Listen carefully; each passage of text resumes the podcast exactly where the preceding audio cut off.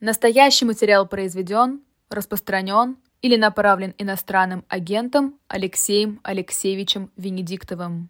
Всем добрый день или доброе утро, у кого как. Меня зовут Ольга Журавлева, и сегодня я опять кручу чужую швейную машинку. Я ведущий программы «Будем наблюдать» с участием небезызвестного Алексея Венедиктова. Здравствуйте, Алексей Алексеевич. Здравствуйте. И, э, ну, я отсюда майку плохо вижу, я надеюсь, что все остальные видят майку, да, попал в яму, прекращай копать. А майки как раз первый вопрос от Майи из Самары. Добрый день, когда будут майки «Аптека за углом»? Ну, печатаем майки «Аптека за углом», то, что Бен Каплан нам сделал, а, мой френд в Фейсбуке, а, по-моему, он из Самары угу. по-моему. А, печатаем просто разных размеров, надо понять, какие размеры нужны, и вот. А, все будет, и будем тоже продавать на shop.diletant.media, там много чего есть, так что заходите, смотрите, покупайте. Продажа маек – это тоже помощь каналу. То есть, обращаю ваше внимание, что на shop.diletant.media имеются книги, журналы, плакаты, а будут еще и майки. Диски. Диски. Там вот. То ли три, то ли пять дисков Макаревича, Йо, да, джазовых. А был еще ДДТ, нет? Все. А, все, улетело. уже не было. Все, улетело. все извините. Там, вы народ там, да, не-не, там, ну, стараемся пополнять, уж коли мы начали с этого. Я просто обратил бы внимание, что у нас две книги, которые мы докупили и поставили. Это книга Саши Баунова «Конец режима». Мне, угу. кажется, мне кажется, что она очень актуальна. Это как заканчивались диктаторские режимы в Европе, в Испании, Португалии и Греции. А, вот. И книга Киссинджера «Мои годы в Белом доме» продолжали, мы снова заказали, потому что вы их раскупили, и с криком «Хотим еще», мы взяли еще, так что заходите и раскупайте на shop.diletant.media, мы о них, может быть, подробнее потом поговорим. Это так вот к слову пришлось. Так, давайте вернемся к вопросам, которые интересуют публику. Да. Мы с них, в общем, начали и продолжим. Андрей, 50, Москва. На чем, по вашему мнению, держится поддержка стран БРИКС курса России? Ну, Идеология, прагматика или что-то другое? Никакой идеологии. А, с идеологией все закончили. А, значит, в каком-то там 91 году. А, конечно, это прагматика. Во-первых, мы опасный сосед. Не надо дразнить волка. Даже когда у него прищемлен хвост. Тем более, когда у него прищемлен хвост. Во-вторых, эти страны, вернее, правительство этих стран а, действуют в интересах собственных народов, а не в, собственно, в интересах там, России, Украины или там, Соединенных Штатов Америки или Европы. Россия – это огромный рынок, Россия – это огромный поставщик. Мы же видели, как только наложили значит, э, эмбарго западные страны на газ и на нефть, она тут же переориентировалась в сторону стран БРИКС тут же переориентировалась. А, и поскольку, воспользовавшись ситуацией, страны БРИКС значит, начали понижать цены закупок в России, а Россия-то куда деться? Ну так что же порывать с Россией, когда дешевое сырье идет? В частности, это. Ну и э, надо отметить, что, конечно, разновекторные интересы, которые, которыми э, правительство России тоже пользуется. Там, у США не совпадают интересы с Южной Африкой или с Индией. В чем-то совпадают, а в чем-то нет. И, конечно, э, индийские, индийское правительство, бразильское правительство, э, Китай – они используют эту ситуацию в свою пользу, как они видят в свою пользу. Поэтому я думаю, что это основано на очень многих таких вот э, направлениях, я бы сказал. Но никакой идеологии, ну какая идеология у Индии и Китая совместно, ну, конечно, нет. Ну, тогда уж про ЮАР, потому что да, ЮАР, ЮАР оказалась да. в неприятной э, ситуации. Так и... бывает. Да, это бывает. Знаешь, так бывает. Приятного мало вообще, это понятно. А, с, с тем, что э, они были бы счастливы, если бы Э, Владимир Путин не поехал на саммит. Ну, а ЮАР ратифицировал конвенцию Международного уголовного суда. Напомню, что Международный уголовный суд, который в Гаге выпустил ордер на арест подозреваемого Владимира Путина, речь идет о, о том, как украинские дети, дети с Украины попадали в Россию, нарушение Женевских конвенций. А, и, а, собственно говоря, те страны, которые ратифицировали, то есть добровольно согласились войти в систему Международного уголовного суда а, обязаны будут задержать Путина, выполняя свои обязательства, скажем так, задержать а, каждого, против которого выпущен мандат, в том числе против Путина, а, если он окажется на их территории. Здесь вступает в противоречие значит, иммуни... иммунитет главы государства на всяких, да, но ситуация действительно для ЮАР абсолютно неприятная, и, а, собственно говоря, была даже идея, насколько я знаю, перенести саммит в Китай, который не ратифицировал а, конвенцию о Международном уголовном суде, впрочем, как Соединенные Штаты или а, Россия том числе и Украина, кстати. Поэтому, ну, насколько я знаю, Бразилия и Индия отказались переносить, поддержать вот этот перенос, и поэтому там несколько вариантов. Путин все-таки едет, получив гарантии. Путин выступает по видеосвязи, как это обычно, в общем, происходит со многими. Вот, и, и все, в общем, других вариантов нет, потому что для России БРИКС это очень серьезный, в том числе инструмент, не только платформа для торговли, но инструмент давления на западные страны, обход санкций, там, продолжение торговли и так далее. А, поэтому руководство ЮАР, но вот я так понимаю, что, скорее всего, президент ЮАР будет в Москве, в Петербурге а, через 10 дней. Нет, через две недели. И, наверное, там будет решен как-то этот вопрос. А со стороны э, России вот эти вот высказывания по поводу того, что Путину сейчас лучше не уезжать, очень в стране все так напряженно. Ну, а это объяснение, это почему имеет... он не поедет, конечно. Нет, во-первых, в стране напряженно, как мы видим там по а, разного рода событиям, там сначала, значит, Пригожинская история, потом, значит, генерал Попов, который там тоже в публичном поле. И мы не знаем, как там сейчас заканчивается разборка с генералами, которые якобы поддержали мятеж Пригожина. А, поэтому он может сказать, я просто не могу, я поехал вам. Ну, занят. И, да, и ЮАР бы сказал, да, конечно, да, приезжайте, мы бы, да нет, ну, мы вас куда-ка, вы, вы великий, и все, великий белый вождь. А он говорит, ну я не могу, а ну мы понимаем, тогда по видеоконференции. Но это, это уже такая дипломатия, а, она там больше, я бы сказал, такого дымового шума, но это вспомнить о мандате на арест Международного уголовного суда. Это такой вот э, белый шум, который, он не сущностный в этом смысле, потому что всегда можно объяснить, почему не поехал, но он сущностный в смысле того, что надо вспоминать о том, что э, проблема остается, я имею в виду украинские дети на территории Российской Федерации, и э, просто это правильно, что поднимается этот белый шум.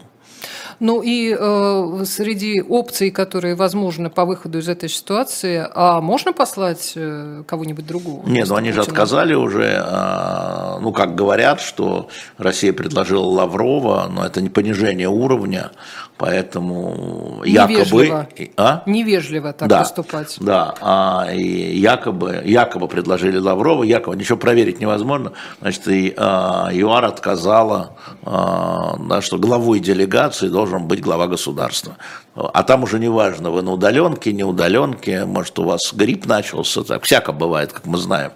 Вот. А, но э, эта история тесно связана, конечно, с мандатом Международного уголовного суда на арест э, российского президента. Абсолютно.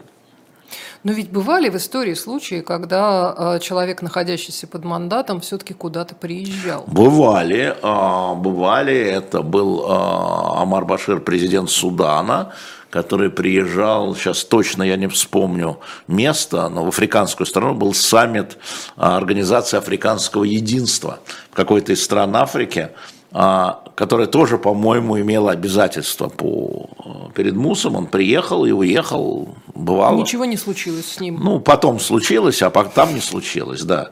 А, ну, бывали случаи, да, бывали случаи. Ну, судя по всему, ЮАР не хочет в такую позицию она не, не, ЮАР не хочет просто занимать сторону в этой позиции. И а, один из а, игроков вот в этом самом визите африканском, да, а, который был и который будет африканский саммит в Петербурге, Россия-Африка, да, является президент ЮАР. И, конечно, ЮАР, который находится в, там, в таком, а, в отношениях, я бы сказал, с Британией, а, с недружественными странами до России, с Британией, США, с одной стороны, с другой стороны, с Китаем, с Россией, вот, они хотят как-то высказать из этого, без, выскочить из этого без особых потерь. Я думаю, что в крайнем случае они удовольствуются видеоконференцией. В крайнем случае. Примус сказать, да, да, вы сейчас не можете покидать страну, у вас тут эпидемия, у вас тут, значит, военная. Все понимаем, но давайте вот на экране.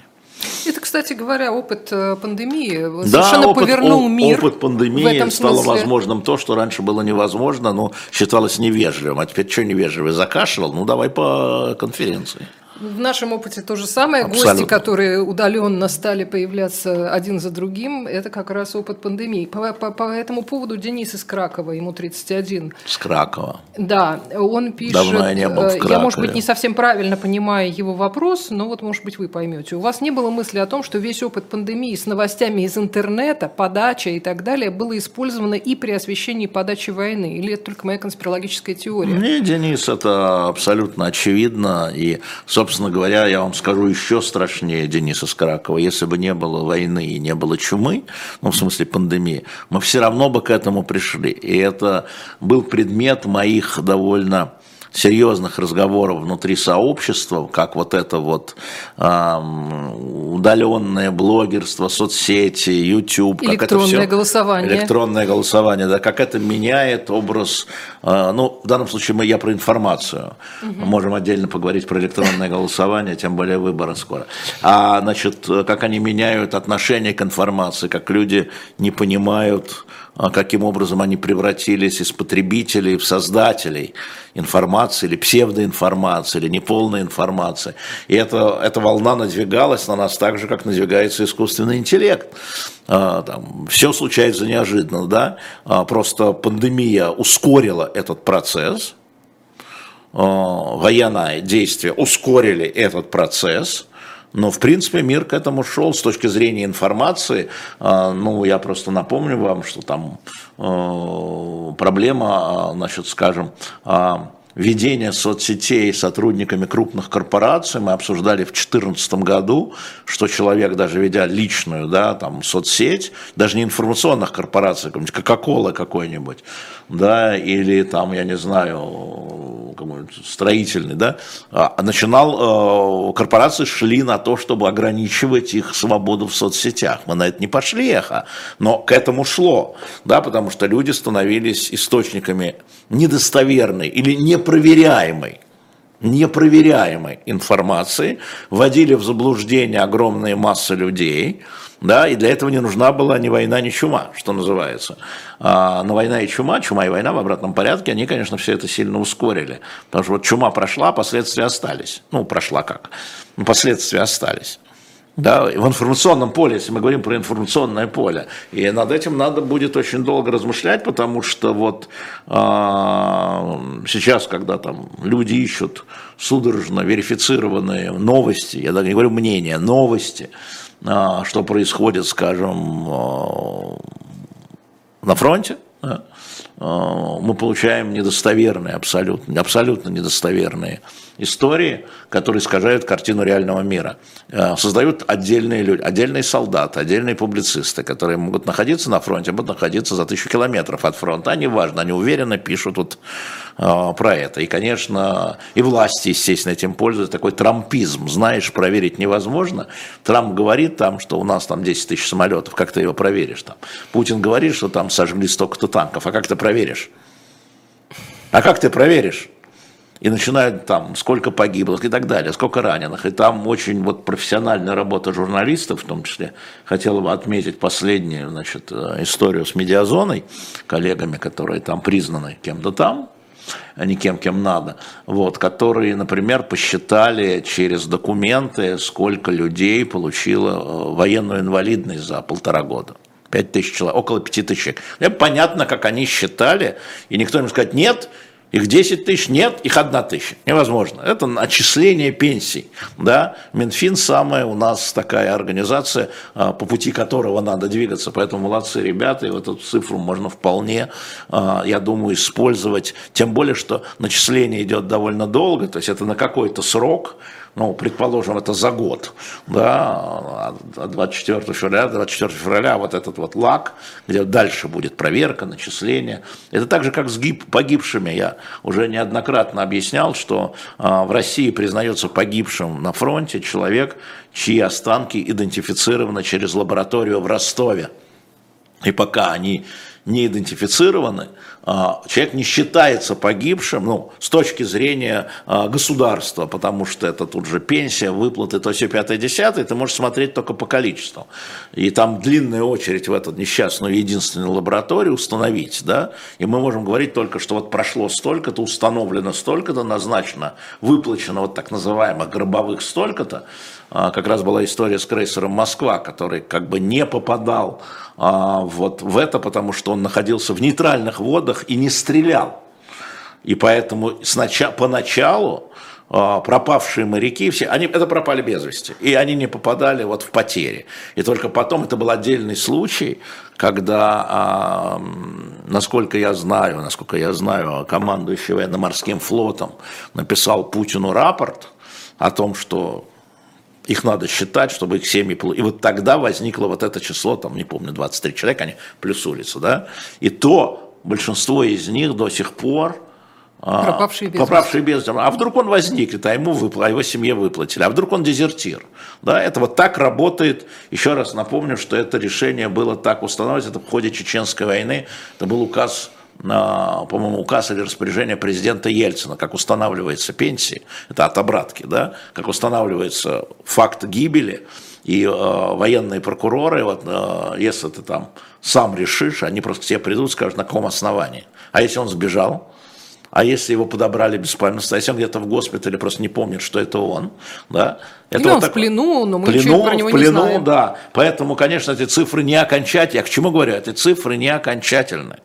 А украинцы вообще никаких цифр не дают. И Россия не дает. То есть Россия говорит, сколько погибло украинцев, и проверить невозможно. А украинцы говорят, сколько погибло россиян, и проверить невозможно. Да? Когда я говорю об информационном поле, может быть, это не самое главное, потери ужасные, конечно, десятками тысяч, десятками тысяч, я боюсь говорить про сотни, с двух сторон. А, но вот тебе пример, как эм, происходит вот э, работа в информационном поле э, человека, который оказывается внутри, где правда-то, где правда, где правда, дайте мне правду. Вот, а я верю Ивану Ивановичу, вот я буду говорить как Иван Иванович, да, или там как Петр Петрович, да. Э, и вот так оно происходит. И поэтому в, в этом тумане уже тогда уже не понимаешь, да, как его разгрести. Давайте разгребать. Ну, мы разгребаем, как мы можем. Вот я Давайте что-нибудь разгребем. Смотри, вот я думаю, что когда я объясняю слушателям, почему такие разрывы в цифрах, реально, да, я помогаю им разгрести, да, вот это все воспринимать надо со скепсисом. Вот я говорю, 5 тысяч инвалидов, это не надо воспринимать со скепсисом, потому что это начисленные деньги, коллеги из медиазоны, через это так же, как они э, вместе, по-моему, с BBC, тоже высокопрофессиональная работа, они по количеству объявленных региональными властями значит, вот тоже выплат и, извини, похорон определили потерь в 47 или 49 тысяч человек. Конечно, это не все. Конечно, это не все. Это то, что Но видно. Это, это то, что доказано. Угу. Да, и на это можно опираться про украинцев на украинские подобные источники, про россиян на российские подобные источники.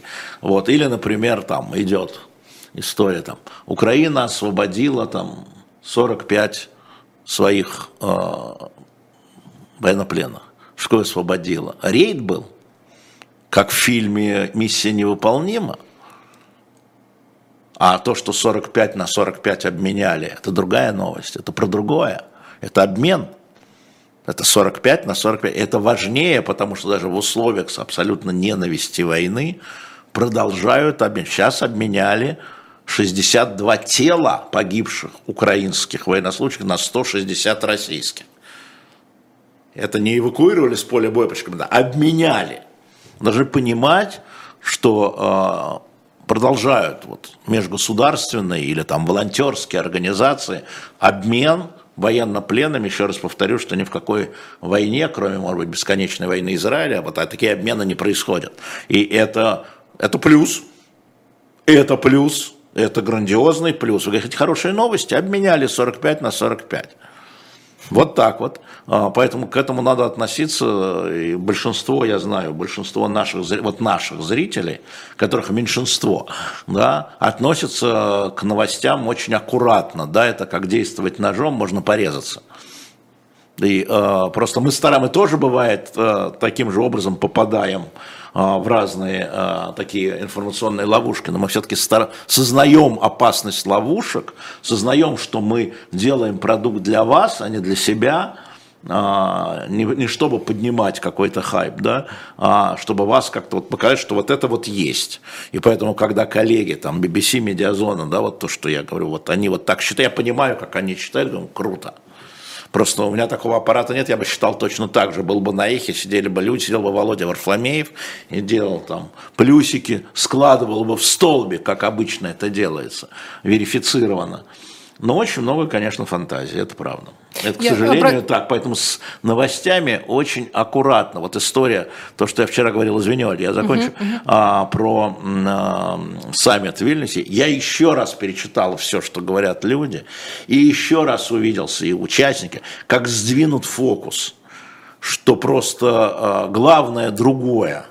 Главное другое, главное то, что здесь мы говорили, говорили отдельные эксперты, их очень мало – а, ну вот, кстати, Александр Баунов, чья книга у нас, вот э, «Конец режима», да, еще раз я сделаю ей промоушены, весьма рекомендую, как закончились диктатуры в Европе, не где-то в Африке, не где-то в Латинской Америке, в Европе, да, Греция, Португалия, и Испания, Испания особенно крупно. Испания, там по-разному, там очень угу. все, там да, все да, да. очень интересно, сейчас скажу. Вот, а, значит, так что Баунов сказал по поводу саммита? Смотрите, как НАТО значит, наращивает а, свои силы в Европе и создает вот эти округа военные. Один из них очень важный, кто не видит Арктика. Какая нахрен Арктика? Что мы говорим про Арктику? Арктика – это место прямого столкновения России с Соединенными Штатами Америки. Между ними нет никакой Европы. Арктика и э, Канада. Да? Вот северный округ, так называемый, куда перемещаются в том числе войска быстрого реагирования. И Напомню, что э, после Горбачева войска быстрого реагирования, э, значит, американские войска и войска быстрого реагирования НАТО в Европе 40 тысяч, сейчас 80, а будет 300 к концу года. 300 тысяч. Мы возвращаемся в Горбачевскую эру противостояния. Это быстрого реагирования, это не, не только такие, знаешь, там, да, это вот разворачивание сил, это вот он говорит, смотрите туда, потому что с Украиной было действительно все понятно, что скажут, но было понятно до, я про это писал, что вас удивило. А вот то, что они пошли, вот такой рывок сделали, новое, новое качество а, НАТО в Европе, возвращение абсолютно к временам Рейгана, Тэтчера, вот абсолютно к Горбач... до Горбачевских Мария временам. Снеговая вчера говорила про холодную войну, которая вот, прям вот, вот, вот она. Вот, вот отдельно, вот, понимаешь, это смотреть надо разгребать, потому что сам тоже покупаешься на красивые фразы фразы «мы вам тут не Амазон» или же, значит, сам э, Зеленский говорит «это абсурдно и бесстыдно, что они там нас не принимают». Это все действительно словеса. Это все обмен, который утишили, а округа останутся, а огромное количество натовских солдат, э, вооруженных новейшим оружием, сейчас в Румынии две с половиной тысячи французских солдат, я смотрю, чем они вооружены, потому что я читаю французскую прессу, читаю запросы депутатов французского парламента, национального собрания, министру обороны, это все открытые данные, новейшим оружием, новейшими, новейшие самолеты стоят. Да, они еще не на поле боев, но они уже, Рафали уже в зоне подлета. И, ну, Румыния, она рядом с Молдовой, рядом с Украиной. Ну, и вот за этим, мне кажется, надо смотреть, и я думаю, что наши зрители, а, в отличие от тех, кто гоняется вот как дискретно, вот сегодня золотая рыбка, а завтра золотая птичка, да, вот они начинают в этом разбираться, мы это видим на самом деле. Недаром у нас выросла аудитория. И напомню, у нас 898 тысяч подписчиков, и Владимир Борисович Пастухов велел мне – чтобы к следующему четвергу было 900 тысяч. Я очень прошу, так чтобы мне не схлопотать от Владимира Борисовича Пастухова, как-то обидно будет. А, подпишитесь, пожалуйста, на наш канал, чтобы вот 900 тысяч к четвергу было. А, а лучше 901. Да, да, да. В прошлый раз буквально за, за сутки э, наши просьбы про 888 были да, перевыполнены. Теперь мы надеемся, что да. вы перевыполните и эти наши просьбы. А, на самом деле, вот все, что э, вы говорите про то, что надо разбираться с, каждым, э, с каждой информацией и внимательно на нее смотреть, это действительно правильно, и не читать заголовок заголовок где-то там, это вообще не, не информация. Ну, люди читают и обращаю, времени нет. Времени и обращаю нет. внимание э, тех, э, кто интересуется вот именно там данными, которые военной, да. к военной части относятся, что, например, тот же э, Валерий Ширяев объяснял, например, как теоретически подсчитывают количество погибших противника. Зайдите, посмотрите, это есть, это у, есть у нас на, на нашем YouTube-канале. На нашем YouTube-канале. И как э, с, с танками дела обстоят тоже. Ну, да, Подбить танк и уничтожить танк, вывести это его это полностью, разные, это, это разные вещи. Да. Так что следите внимательно за, за, за, за всей Ну, те, кто хочет, да. а кто да, не хочет, да, то да. и не следите. Тогда не обращайте внимания на все остальное. Да. да. А, я хотела вас спросить по поводу э, холодной войны, э, саммита НАТО и, естественно, э, в каком состоянии находится сейчас ядерное противостояние. Ну, это, Понятно, что это смотри, главное. Смотри, а, это все на самом деле совсем просто, потому что ядерное оружие – это оружие сдерживания. Если вы на нас нападете, мы его применим, говорят все ядерная да. держава. Собственно, вот про это. Угу. Значит, действительно, насколько я знаю, я, конечно, не все знаю, но по кусочкам, да, я как этот самый, как его звали, этого французского, если Кювье, по косточке могу восстановить облик динозавра. Не всего, конечно, потом оказывается, что это бронтозавр был, а я, значит, как динозавр его увидел. Но на самом деле, серьезно, в чем позиция Китая? Позиция Китая, которая сейчас является самым весомым партнером Российской Федерации, в широком смысле этого слова, заключается в том, что ни в коем случае нельзя применять даже тактическое ядерное оружие, потому что как только э, в региональном конфликте, а для Китая, конечно, это конфликт региональный, я имею в виду войну эту, ну, регионально, где-то там, где, где, где оно, где как Изюм какой-то, там, Херсон какой-то, ну, Китай, где это, что это.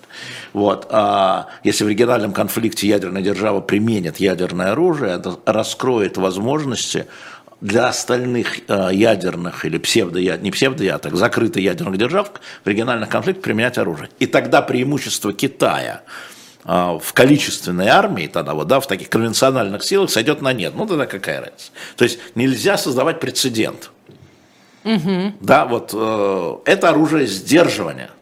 Вот да, вот если ты на меня нападешь, и будет угроза существования государства, то есть меня, тогда, ну да, а в локальном конфликте там какой-то Донбасс вот, для Китая, да, и поэтому э, их позиция, которая была заявлена Путину, да, не применяйте вот это ядерное оружие, если это не угрожает э, существованию Российской Федерации или Китайской Народной Республики. Значит, первое, это первое, это история, что вообще ядерное оружие, оружие сдерживания.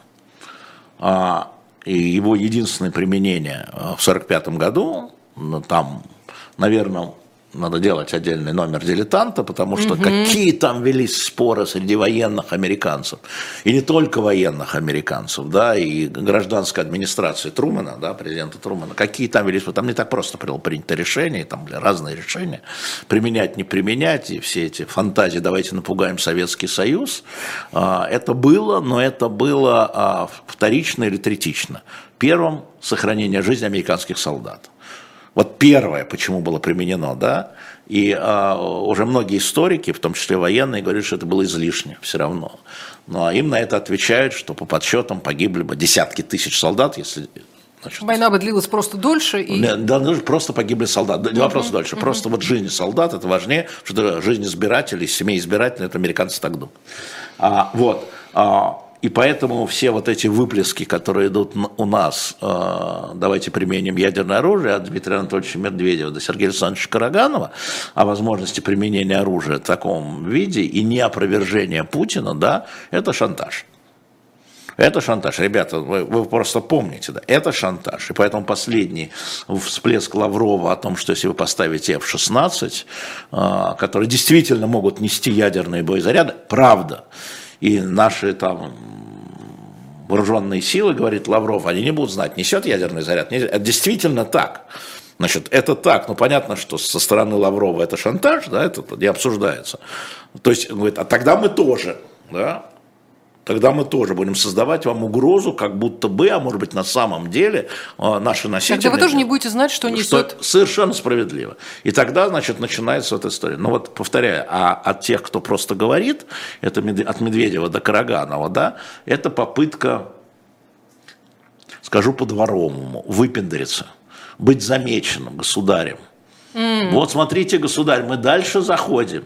Вы-то на нашем фоне умеренный, ну не то чтобы белый пушистый, не белый, но пушистый, но пушистый. Вот, а мы это ястребы, вот, и вы на нашем фоне красавец. А, вот, ну, э, к сожалению, э, сама риторика, которая как бы позволяет думать об этом, создает э, такую платформу, что люди считают это допустимым. Был опрос, не помню цифры. Считаете ли вы допустимым применение России, в России? Россия ядерного оружия в войне с Украиной. И, по-моему, может быть, наши уважаемые зрители найдут, у меня осталась в голове цифра 29% сочли, что это возможно. Я абсолютно уверен, что во время Леонида Ильича Брежнева, мы, даже если бы это был, да, один процент был бы, ну вот э, допускал, вот вообще не допускали, риторика не допускала, да, миру мир, э, невозможно, мы воевали, у нас были огромные потери, Брежнев воевал, тем не менее, вот, и э, они про это не думали, и когда ты читаешь э, политбюро записи, у них ни во времена Афганистана, ни во времена вообще разговора не было. У них просто не было разговора. Применения ядерного оружия у них на заседаниях Политбюро просто не было вообще. А у нас? У нас, видимо, есть, если Путин говорит, и Лавров говорит. Вообще Лавров не только министр иностранных дел, он член Совета, постоянно член Совета Безопасности. А Путин председатель Совета Безопасности, люди, которые принимают.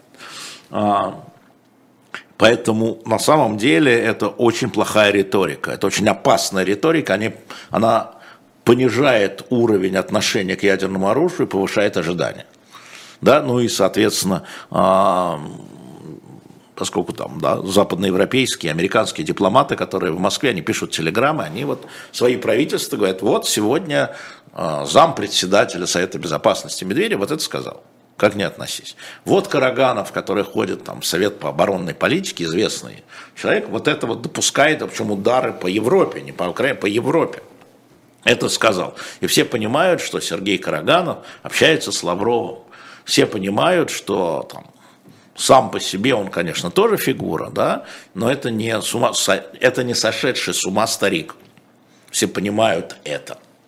Его контакты а, позволяют ему делать заявление. Поэтому то, что а, два десятка членов Совета по оборонной политике, не называя Карагановой, не называя Лаврова, выступили с категорическим протестом против такой риторики даже, я сегодня это опубликовал да, в, своем телеграм-канале, телеграм-канале. Алексея да, подписали, и это открыто для подписания, но это катастрофа на самом деле, потому что это не а, дяденьки в гараже понимаешь, которые там знают, как учить, лечить и бомбить, вот, э, между двумя кружками пива. Не-не, это серьезная история, это люди Караганов, э, от Караганова, как человека, который является одним из идеологов до Медведева, который является действующим политиком, и повторяю, там, как бы к нему не относись, он член Совета Безопасности, он знает, какие ведутся разговоры, он как бы их проецирует. Это серьезная история, поэтому я отношусь к этому очень а, встревоженно, к самому факту разговора про это. Ну, если можно, вот про, эту, э, про это заявление, э, которое, э, которое появилось, многие вообще забыли о существовании вот этого вот совета по внешней политике и обороне. Он Что собирается. это такое? У нас Юрий Георгиевич Кабаладзе, член президиума а, этого совета. Это создавалось эм, по-моему, еще при Борисе Николаевиче. 92 год я прочла Википедию. Да, Борисе Николаевиче. А, нужен был такой, такая институция, где есть институции, вот есть там институт там, США и Канады был, да, это институция.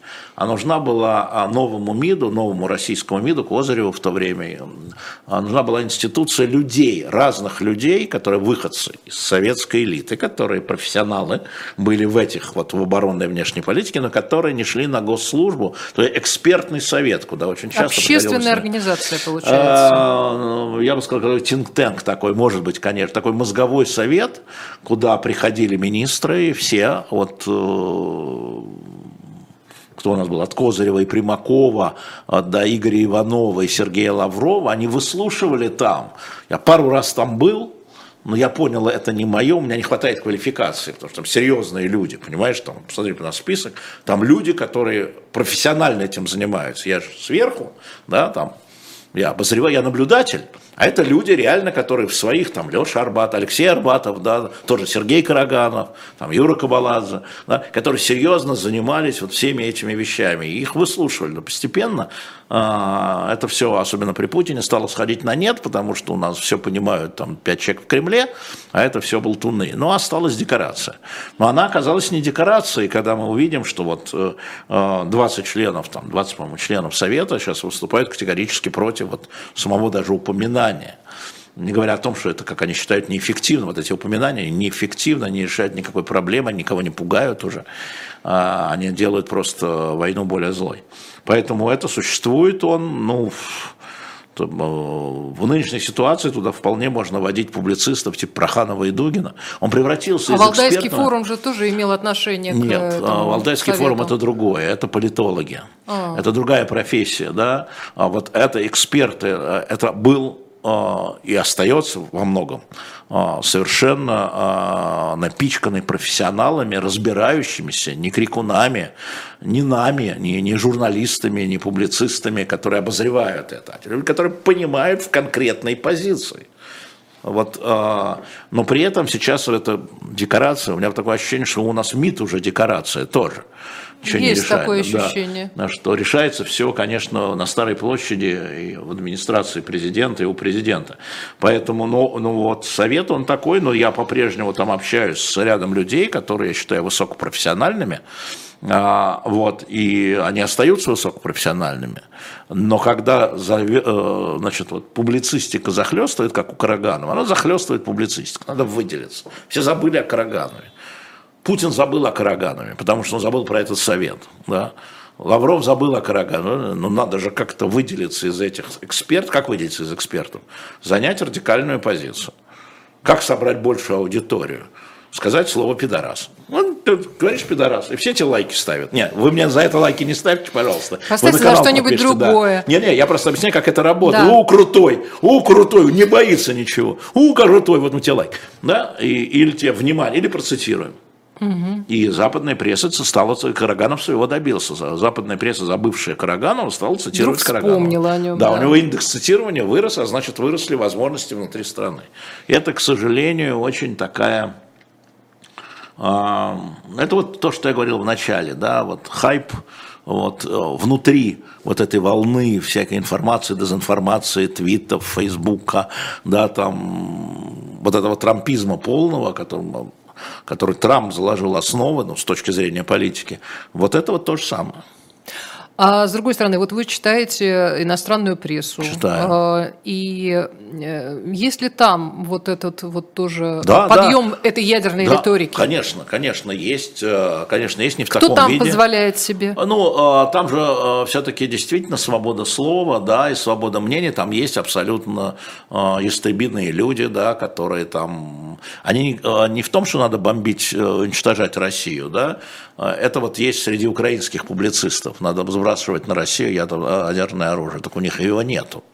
У меня была интересный был разговор, по-моему, это было уже после 2014 года, после Крыма, а, может быть, до, ну вот в эти годы, нет, после, а, с сенатором по-моему, Наном или Лугаром. Был такой комиссия Нан-Лугар. Это те самые люди, которые финансировали перевозку ядерного вооружения. Комиссия Сената, а, значит, она продвигала вот а, то, чтобы Украина отказалась от ядерного оружия, там, Беларусь, Казахстан. Комиссия Нан, Нан, если кто будет искать Лугар. Ну, сенатор Нан, Сэм Нан, по-моему, был все-таки.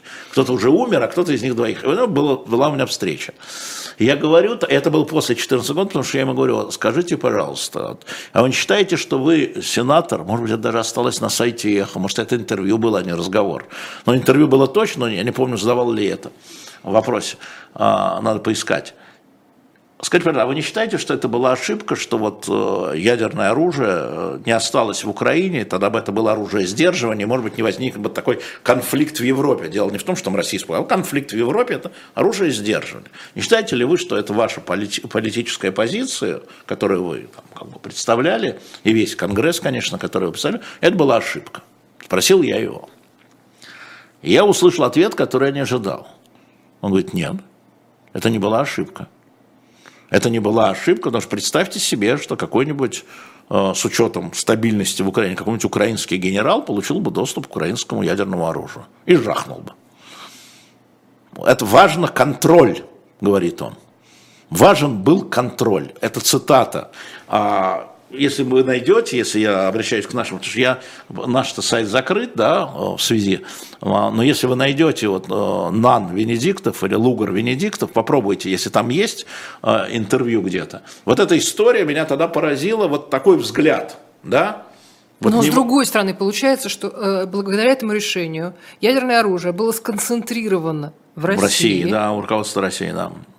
А устойчивость и здравомыслие России за эти годы несколько изменились. Да, да. Ну, понятно, что ничего не фотография, а все кино. Угу. Все меняется, да. Но тогда риски были, вот они считали риски так. Они считали тогда риски так. Угу. А, а представь себе, что ядерное оружие осталось в Казахстане, и тут вот были вот, да, mm. да, да, да. Хотя сейчас мне Казахстан э, представляется более симпатичным. А у Александра Григорьевича?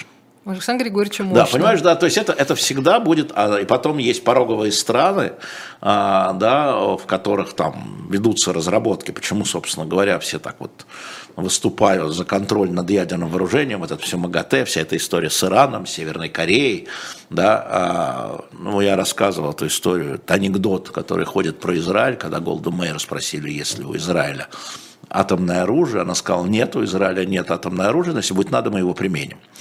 И все, понимаешь, да, вот это да. Шуточки ваши, да, уважаемая. Кстати, фильм выходит Голда под названием, где Голда Мейер играет Хелен Миррор. Mm. Да. Вот когда она выйдет, я всем рекомендую, потому что я видел трейлер уже, смотрел. Это очень такое. Но она великая актриса, Хелен Миррор. Да, да при, этом, при этом они, они э, внешне совершенно вот, никак не, не вот, сходны. Вот оказалось сходны, поэтому, mm. поэтому весьма рекомендую а, если он, когда он выйдет, посмотреть его. А, вот, а, поэтому ядерное оружие – это очень оружие массового поражения. Там же не просто так а, были подписаны конвенции по уничтожению русского массового поражения, там, химического, биологического. У меня всегда была загадкой, почему Гитлер не применил химическое оружие. Там есть разные объяснения, у него оно было. Но когда уже все было потеряно, когда все было потеряно, уже, у него были запасы э, химического оружия, химического оружия и он вот не применил. И там можно объяснять по-разному, он сам был отравлен во время Первой мировой войны, у него, он думал, что ветер может подать другой. Ну, это такие, знаешь, вот он же был а, человек-катастрофа, да, вот он, пусть я, я уйду и так громко хлопну дверью, пусть Германия, значит, провалится со мной в тартарары, а химическое оружие не применил. А, а было. И э, все, кто воевал во Вторую мировую, наверное, кто видел там документальные хроники, всех противогаза, на, да, которые они таскали абсолютно зря в результате, но все ожидали этого. В 1939 году, я тут денек когда делала, обратил внимание, по-моему, в 1939 году или в 1938 э, в Англии на прилавки поступили противогазы. В магазины для обычных да, людей. Да, да, да, да. И когда началась война с Англией, вот у нас, кстати, последний вот этот номер, угу. который сейчас э, еще, еще самый свежий, да, а, вот там и про это тоже, так что вы можете купить на shop.diletant.media последний номер у нас, к сожалению, из-за книг, журналы съехали чуть вниз и не сразу видно. Поэтому я ну, даю колесико вам, крутите. Вам не колесико там нужно перезагружать. Я понимаю, это не очень удобно. Мы сейчас тестируем новый сайт, а, новый сайт Shop Дилетант Медиа, новый сайт магазина, чтобы как-то было побольше а, и получше. Кстати, мы сейчас, у нас как-то моментально у нас была попытка такая, мы сделали дорогие книги в одном, полное собрание в одном томе. Изящно изданная книга и себе, и подарок. И оно как-то в один день у нас, в одном экземпляре экземпляре, естественно, что они дорогие, 15 тысяч стоят, а, улетело в один день, поэтому я вот вчера договорился еще, а их маленький тираж, и у нас сейчас стоят, вот сейчас мы выставили в 12 часов 45 минут назад, полное собрание в одном томе, красиво изданное, дорогое. Гоголь, Есенин, Ахматова, Гумилев, Уальт, Зощенко, Высоцкий, Ильф и Петров, Карамзин, История государства российского, Булгаков, Шерлок Холмс в одном томе, Лермонтов, Маяковский, Цветаева – вот э, те, кто зайдут сейчас, они все в одном экземпляре, потому что дорогие shop.diletant.media, вот эти дорогие книги мы выставили, еще будем дорогие выставлять. Это подарочные, мы там читать. Вот э, Киссинджера надо читать, занудного. Ужасное, ужасно занудное, зануда, ну понятно, сто летом. Но как это все было с Вьетнамом, с Китаем, с Россией, как функционирует Белый дом, какая идет война между советником по национальной безопасности и госсекретарем США. А Киссинджер сначала был советником по безопасности и воевал с Роджером, а потом стал госсекретарем США. А это он на основе, он сам написал сам. на основе собственных дневников? Да, «Мои годы в Белом доме» называется. Два то, есть, то есть это он не спустя годы придумывал какие-то Нет, нет, вещи? это как раз в конце, вот когда он ушел, когда пришли демократы, Картер пришел, и mm. Киссинджер лишился своей должности, это вот 70-е годы, Никсон разведка. Да, да, да, да, да, да, да. Так что вот, э, поэтому там есть и это, там есть и диски, вот осталось 5, я сказал Макаревич, 3, извините. Mm-hmm. 3, там есть и вот эти плакаты, крупные детям на стенку повесьте плакаты, чтобы у них там не было этих самых других плакатов, скажем так. Это. Вот. Ну, и, ну и, конечно, наш комикс, я подписывал комикс сейчас, ну, просит Вчера автограф. подписывала. Вчера и позавчера. Ты знаешь, что очень много покупают детям, потому что это история спасти принцев из Тауэра, это история про их сверстников и ровесников. Ну, 8, то, что у нас обычно 9, считалось детской 12, литературой, да. Ну, это не детская литература. 12 лет, и как вот, и, и вот эти вот мальчики, 14 лет, да, и как вот эта история, потом это принцы и принцессы. Это еще и сказки. Поэтому вот как подарок, я говорю, я все подписывал, там, подпишите там. Алексей Алексеевич, подпишите. Настя 11 лет, я ей пишу, так мы спасли твоих ровесников. Там, Федору 14 лет, я пишу, так мы спасли твоего сверстника. Да? Тем более, что никто не знает на самом деле, что там было. А вдруг их спасли? А вот э, очень может быть, ну, у, нас, у нас версия. И вот э, мы, мы продали сейчас э, все 200 экземпляров от книги Джозефины Тей. Угу. Сейчас закажем снова, потому что она заканчивается в издательстве. Про Ричарда Третьего? Да, который входит, детектив, который входит в пятерку лучших британских детективов за все время. Вот за все время. Он действительно хорошо. Также заходите, покупайте на shop.diletant.media, пошли дальше. Ну пошли и донаты дальше, и, наконец... и лайки ставьте, чтобы продвинуть этот эфир. Чтобы нам было приятно, на самом деле. Ну, чтобы было Журавлевой приятно. Ну, давайте, наконец, старается. ответим на вопрос Александра. 70, 73 год или 73 года? Я не знаю, как года, это наверное. интерпретировать. Наверное, наверное 73 пишет года. возраст, да. Э, значит, скажите, наконец. Наконец. Политические и экономические неудачи России, отягощенные последними событиями, это ошибки управления или предсказуемый крах путинской вертикали власти? Но создание подобной вертикали, а, уважаемый Александр, это ошибка управления. Я вам говорил уже, по-моему, рассказывал, тем, кто слушал эхо, о том, что ну, когда я общался с Путиным еще тогда, у него видение управления – это упрощение управления. А, для него, а, вот я приведу пример, когда мы говорили, вот это был, соответственно, какой-нибудь пятый-шестой год, он говорил, смотри, какая теперь дума, вот если раньше нужно было принимать бюджет, уходило время, мы теряли ресурсы, мне надо было договариваться или с коммунистами, или с СПСом и Яблоко, то сейчас хоп, в один день, да, мы принимаем правильное решение. Это цитата. А, он так видит управление. Упрощение. Отдал приказ, исполняет. Это такая а, история. И эта ошибка делает а, неэластичной, негибкой систему управления. Все ориентируются на одного да, и ждут, пока он, да, время уходит. И, на мой взгляд, это ошибка в управлении. Ну, например, я могу сказать, что э, как проходил Совет Безопасности при Ельцине, как в кают-компании офицеров царского флота.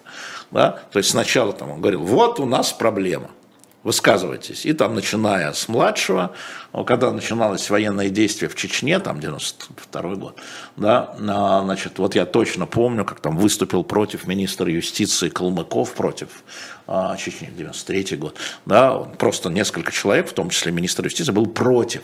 И это обсуждалось на Совете Безопасности. А Ельцин только в конце говорил, или он говорил, ладно, я подумаю, уходил и принимал решение, либо там говорил, нет, мое решение вот такое. Да, то есть он выслушивал сначала, я, конечно, сейчас абсолютизирую это, но, как правило, правило заседания Совбеза, как мне рассказывали члены Совбеза, там Сергей Шахрай и так далее, оно было такое. При Владимире Владимировиче он первый говорит, что, как ему кажется. Ну и дальше понятно. Потому что в кают-компании всем царского флота первый говорил э, Мичман, самый молодой, даже по возрасту и по выслуге. Да, мне кажется, что это э, для государства такого огромного, когда один человек, даже если бы он был семи пядей во лбу, даже если бы он прошел все системы управления, вся школа управления, ну, это невозможно охватить и понять, поэтому нужно окружать. Твой советник должен от тебя быть лучше в какой-то области. Ты должен быть лучше в области компромисса да, поиска решения. Но если там у тебя там советник по экономике, ты должен признавать за ним право говорить тебе неприятные вещи. Советник по военным делам, там, безопасности. Разведка и так далее, да. Да. А здесь мы, э, извините, видели заседание, ну как, бы- как бы заседание Совета Безопасности 22 февраля. Ох. Помните? Помним. Вот это управление, мне не, Путину это кажется эффективным, а мне это не кажется эффективным. На Мегоринском притяже, Пригоринском мятеже мы это видим. То так, то Да, так. я То есть как он раз меняет подумала, точку что- зрения, и под него должен весь этот аппарат, который сначала так, потом сяк, весь государственный аппарат должен вот это, вот это двигаться. Это невозможно. И нет никаких правил, Нет, ну на правило которые одно, можно шеф всегда прав. опираться. Да, вот Да, единственное поэтому, правило. Поэтому, отвечая Александру, да, а, именно ошибки, на мой взгляд, а, в подходе к управлению привели к катастрофическому решению о начале военных действий. Оно катастрофическое. Да. Ничего за полтора года у меня не изменилось в оценке этого решения. Недавно там дискутировал с людьми, которые это решение как бы поддерживают, поддерживали 22 февраля. А, вот, и 24 февраля, я говорю, ничего не изменилось, ребята, что должно было измениться, да? А, да, э, экономика оказалась более пластичной, эластичной, да, удалось переориентировать какие-то экономии, да, но мы же понимаем, что это не в долгую. Вы-то уж точно понимаете, что это не в долгую, а значит, следствием этого, если сейчас не уже катастрофа, а если сейчас вот, вот эта история, мы продолжаем копать, попав в яму, да, мы, в смысле, российское государство, да, в котором я живу, да, мы попали в яму, реально, а, мы стали заложниками собственной политики, собственного президента, и мы продолжаем копать, углубляя эту яму. Она, может, еще довольно мелкая, вам кажется, говорю я. На мой взгляд, она совсем не мелкая. Там еще есть куда копать. Такие у нас э, веселенькие дискуссии. Неоднократно уже, э, уже упоминались э, при, вот Пригожинский мятеж как, как капля воды, в которой все видно. А, Вячеслав интересуется, объясните, пожалуйста, а куда подевались 86 миллиардов, если той организации не существует? Ну, Смотрите, мы же с вами, а, ну, это, это тоже все пропаганда про эти 86 миллиардов. Ну, а, смотрите, я вам приведу пример, а, к которому я имею отношение, который я знаю. Кормление школьников в Москве, Конкорд, Пригожин. До военных действий, еще до, еще когда, повторяю, проводил круглый стол по этому поводу, Любовь Соболь у меня выступала, Мгм, да, Евгений помним. Ступин у меня выступал, да. Значит, смотрите, в Москве миллион двести школьников. Практически это кормление дважды в день, завтрак и обед. Ну, практически. Ну, может быть, миллион обедов и миллион двести завтраков. Значит, у вас, давайте округлим, 2 миллиона порций ежедневно, но минус каникул. Стоимость хотите посчитать? Вот хотите посчитать стоимость? Вот 2 миллиона бортового, так называемого, вот, аэрофлотовского. Вот спросите, а, если вы можете, спросите у любой авиакомпании, сколько стоит а, именно вот а, не то, что там погрузить, накормить, сколько стоит создать, привезти, разогреть и раздать. Ка- Сколько это из бюджета, а это бюджет Москвы, миллиардов в год. Миллиардов, потому что у вас 2 миллиона порций каждый день. Он кормил армию. Да, в армии поменьше. 800 тысяч человек. Да, было, или 600 тысяч. но- там другое питание, скажем. Трехразовое, как минимум. Трехразовое и другое по объему. Да, там есть... Вы, вы не хотите посчитать? То есть вот эти фирмы, которые обслуживали в виде кормежки, извините, только в виде кормежки пока, да, это миллиарды. Он сказал, десятки миллиардов. Это Но еще это было до не- войны. но это же не все миллиарды, которые пошли в карман Пригожину. Нет, нет, нет, нет, это вот компании, которые получили бюджетные средства, да. Вот, ну просто, вот посчитайте, ну представьте, вы владелец компании, которая кормит там город, где 100 тысяч учеников дважды в день, да, или где стоит гарнизон, там, 5 тысяч, Ну, посчитайте, сколько из бюджета уходит, это раз. Конечно, когда начались военные действия, да, конечно, когда начались военные действия, а, значит, а, Пригожинский э, ЧВК Вагнер, конечно, никакого Вагнера в каких документах у вас там нет. Да, там. Это есть добровольческие соединения, такие же, какие были, скажем, ДНР, ЛНР добровольческие. Они как-то проходят там, не знаю, Минобороны? Проход, конечно, проходят, конечно, проходят, конечно, проходят. Но как они проходят, я не знаю. И цена, не знаю. И количество снарядов, которые поставляются, там не только кормить надо, там снаряд надо поставлять, да, они добровольцы. Как это финансировать, я не знаю. Поэтому мне цифры кажутся правильной на самом деле. Да, я думаю, что там, э, там ребята, по-моему, из «Новой газеты» посчитали, да, как бы, какие-то астрономические цифры, но с точки зрения, это воен, вот, давайте, военное время, там, с 24 февраля, да, да, одно перемещение, да, там, до поставки танков, вот они, когда шли на Москву, у них было, вот я прочитал много лет, 15 танков Т-90, а как они у них оказались? Где они, да, где они их взяли? Где они их купили, да? В военторге. Да, в военторге, а деньги где взяли. Помимо этого, то есть бюджет там, конечно, огромный не только вот мирного времени, но и тем более военный. Но вот как они это проводили, я думаю, что у нас есть журналисты-расследователи, да, которые э, занимаются расследованиями, они должны посмотреть, вот есть там, э, значит, э, группа Уткина, предположим, да, или группа Трошева внутри Вагнера, Вагнера нет. Каким образом осуществлялось финансирование, в смысле, вот с кем? Только ли с командиром? Или каждому солдату, конечно, каждому солдату выплачивали, но через командира или как? Или они как добровольцы были индивидуальными, там на карточку, мы не знаем этого, это надо узнать. И я думаю, что коллеги из «Новой газеты», там, из «Медиазона», может быть, из ФБК а, сделают, не, серьезно говорю, это серьезное расследование, как министерство, на каком основании Министерство обороны платила кому, людям, организации, да, мы этого не знаем, надо признать. Но цифры похожие на правду. Я знаю, что они были оформлены как добровольцы, да, так же, как другие добровольцы. Но как осуществлялась выплата там, а, это же и выплата суточных, да, там, за танк подбитый, да, а, а еще надо их кормить, а еще их надо было одевать, а еще надо было поставить э, припасы, и это все за деньги бюджета, конечно же. Помимо того, что у Пригожина были свои, там, скажем, мягко накопления из Африки, мягко скажем, накопления из Африки, на которые он тоже платил. И надо сказать, что мне говорили, что вот, э, извините, гробовые, они платили безукоризненно. И, и, э, и вот они не ждали ростовской лаборатории. Там. И зэкам они, вот семьям зэков не было различия. Вот безукоризненно. Конечно, были срывы, конечно, когда военные действия. Но в принципе они вот за ранение, за это вот платили по государственным ставкам, там 5 миллионов, если погиб и так угу. далее, да, а, потому что им не надо было отчитываться. Это, да, но страховые выплаты потом, видимо, видимо, шли обратно в... Он платил из своих, потом доказывалось, что человек погиб, и эти деньги шли куда-то, ну как бы возмещались.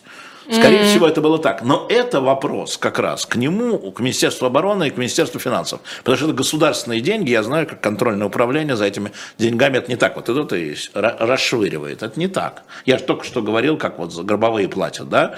Минфин бдит. Контрольное ревизионное управление бдит, контрольное управление президента бдит. Это вот история с э, э, крейсером Москва. Мне говорил прокурор, мне военный прокурор говорил, я не могу этого допустить, потому что это нарушение инструкций. Мы не можем выплатить деньги. А Пригожин мог платить свои, а потом ему страхов, так называемые страховые, государственные, да, возвращались, наверное. Но, повторяю еще как раз, версия, должно быть да. расследование. Нет, ну оно так и было, но просто нужно расследование по цифрам. Просто угу. так работает бюрократическая система. А здесь есть еще один момент. Э, мы э, и про эти деньги услышали первый раз от президента. Ну, мы услышали от... об эти деньги от э, газеты Муратова далеко не первый раз. Ну, это понятно. Да. Но просто когда это говорит президент, то мы, наверное, да. думаем, что он на чем-то основывается. Но ему справку положили. Да, такую, он же да. не просто так именно эти цифры называет. А По потом справке, для конечно. чего? Вот вы тоже э, перепостили вот этот кусочек из «Коммерсанта» э, Колесниковской статьи по поводу того, что президент сказал, что они же ведь э, нет, нет такого юридического лица. Так он всегда, это, говорил. так да. он всегда это говорил. И вот, вот Думе надо там, сказать, да, на, на эту тему говорил. поработать. Он всегда говорил, когда история с ЧВК возникла, а это была...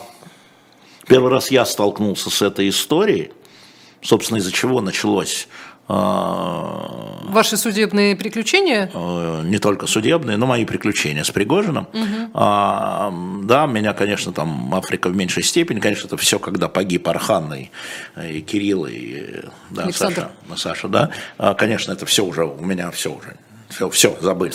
Да. И меня познакомили со вдовой Кирилла, с Ирой Горди... с вдовой Архана, с Ирой Гордиенко, Мурат, и просто все, там, закрыли тему.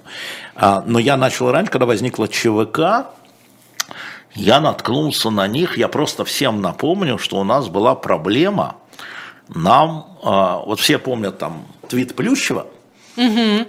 а если по датам посмотреть, а по датам у нас была история, когда рассказывали про Донецкий аэропорт.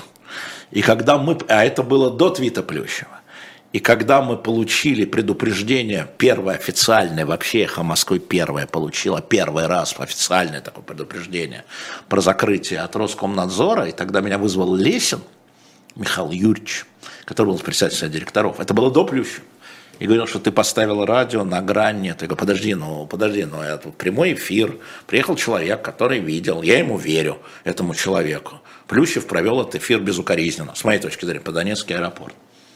Это, я прошу прощения, Слойка был эфир с кем-то таким, да? Да, да, это был угу. Сережа Лойка. Я ему абсолютно доверял, он видел своими глазами, человек своими глазами. Угу. Была программа он своими глазами. потом написал, да? Да, да, да. И а, потом, когда мы говорили, возникло, что там, там наших нет, он сказал, там воюют частные военные компании. Я говорю, Миша, какие частные, блин, военные, это чего? А мы про частные военные компании, это 14 год, да? а мы про частные военные компании осень 14 знали только из э, фильмов там, э, про типа бросок, бросок кобры, там, да, Blackwater, там, вот это все.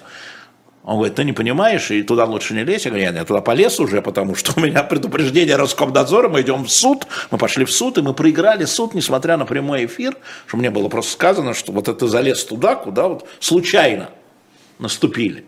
И я думаю, что история с Плющевым, сейчас думаю, я потом стал думать, это вот как бы продал в одну, да, надо эхо просто прижать не, не дело не, в то, не только в твите Саши и не только в Сергее Борисовиче Иванове, хотя в этом тоже, потому что... Но я видел, как Лесин это подогревает. говорю, Зачем ты это делаешь? Ты опять по Сергею Борисовичу ты бьешь. А ему нужно было эхо прижать, потому что у нас одновременно, одновременно шел вот этот процесс судебный по Донецкому аэропорту, где впервые я услышал от него, от Миши, от Михаила Юрьевича Лесина про ЧВК.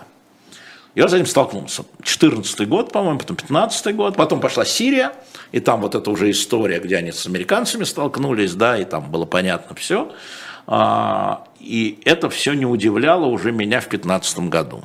И все мои конфликты с Пригожиным, когда мои друзья пытались понять, а что Пригожин, на тебя так взъелся, мало ли других, да, а это было ЧВК. Это было потому, что эхо беспрестанно вместе с новой, он взъелся на новую и взъелся на нас, а, значит, он а, вот устраивал нам, потому что мы рассказывали, там, ну, ЧВК проводил расследование, мы приглашали журналистов, в новостях давали историю с ЧВК. Новое, новое проводил, и тогда, новое, новое, и тогда на одной из пресс-конференций, или нет, вру, на встрече президента с главными редакторами, вот он я, я его спросил, и он тогда мне сказал, год 16 что да, нет никаких у нас частных компаний, у нас наемничество запрещено, но мы же видим американцы, Blackwater, он это сказал. И Путин. Путин. Президент был ну Путин, ну, да, Путин, да, да, да президент угу. был Путин, и Трамп был, два президента. Вот, и он сказал тогда, да, что да, у нас нет, и что это вопрос законодательства, Алексей, да, и Государственная Дума должна думать над этим вопросом. Объясните мне тупо. Вот я, да. я каждый раз вот об этом спрашиваю. Понятно, что это Значит, было, секундочку, да. лицемерие, и он все это знал. Это был очень удобный инструмент для президента Путина и в Украине в 14-15, только начинал, 14 год только начинался, и в Украине, и в Сирии, и где надо. То есть, как бы ноль ответственности, это не мы, нас там нет, Угу. Ки, э, Крым, нас там нет, там их нет. Там нет их там да. нет, их там нет, да. Профессиональные. Нет, но это же удобно для государства. Значит, всякое э, вот это вот то, что нарушает международное право и внутреннее российское право, они делают грязную работу для тебя. А потом ты говоришь, что это банда наемников, к которой ты не имеешь никакого отношения. Я вообще не знаю, кто это. Кто эти люди? Да, который тебе вчера лимонад подавал. Да, я же видел его, я же у меня же э, с Пригожиным было столкновение за еще, я не знал, кто это, за обеденным столом Это вот та история, когда все голодные ждали президента? Нет, меня там не было.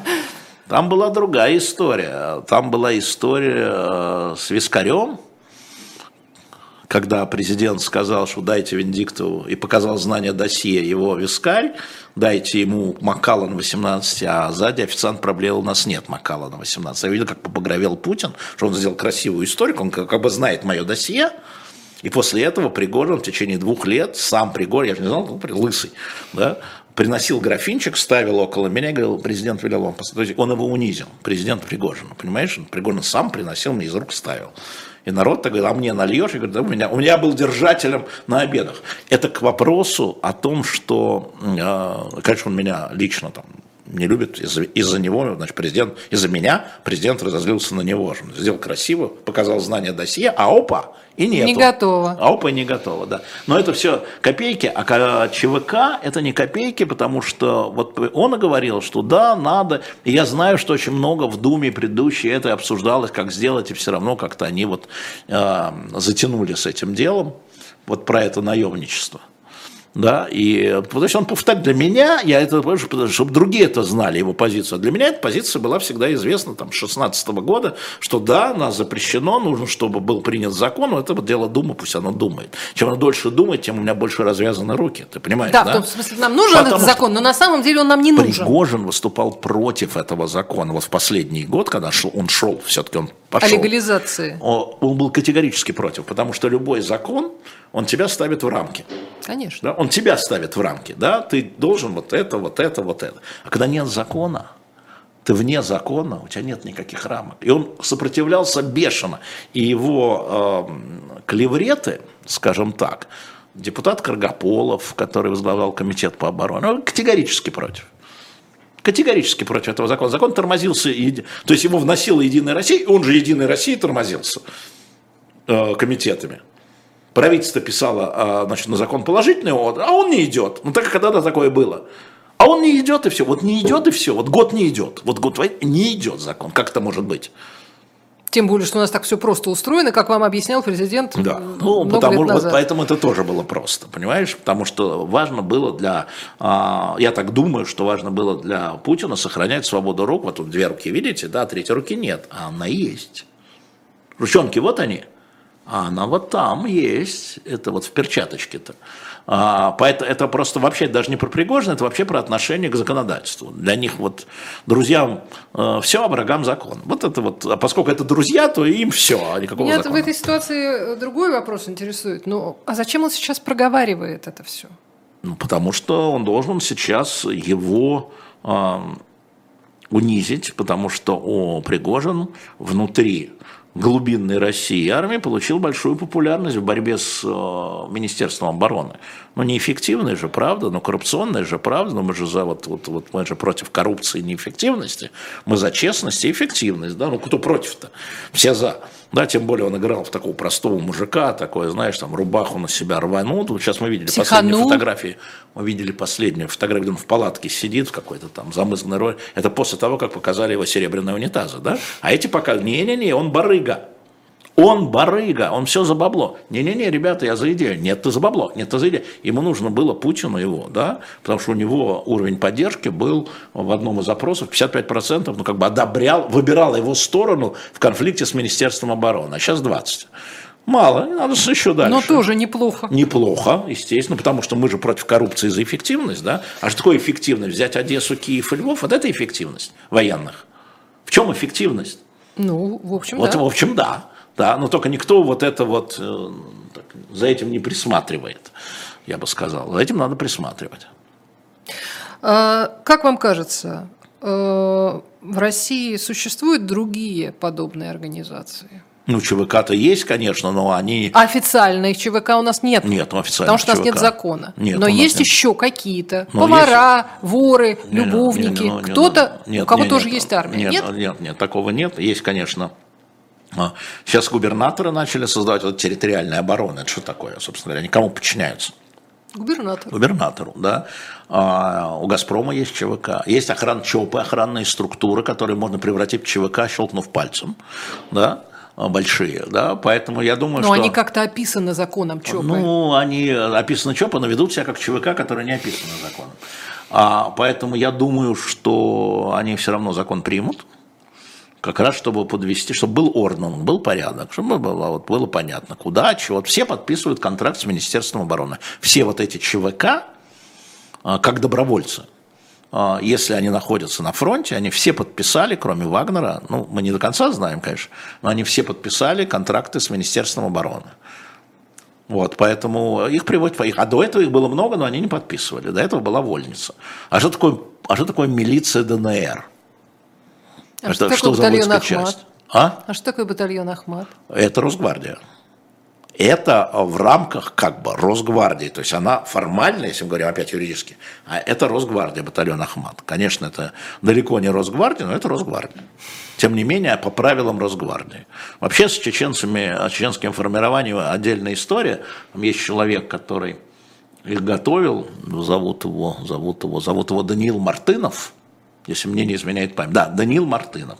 Он как раз руководил этим центром подготовки всего. Он сейчас, по-моему, замминистра МЧС, и, возможно, он будет следующим министром по чрезвычайным ситуациям. Он такой а, боевой парень.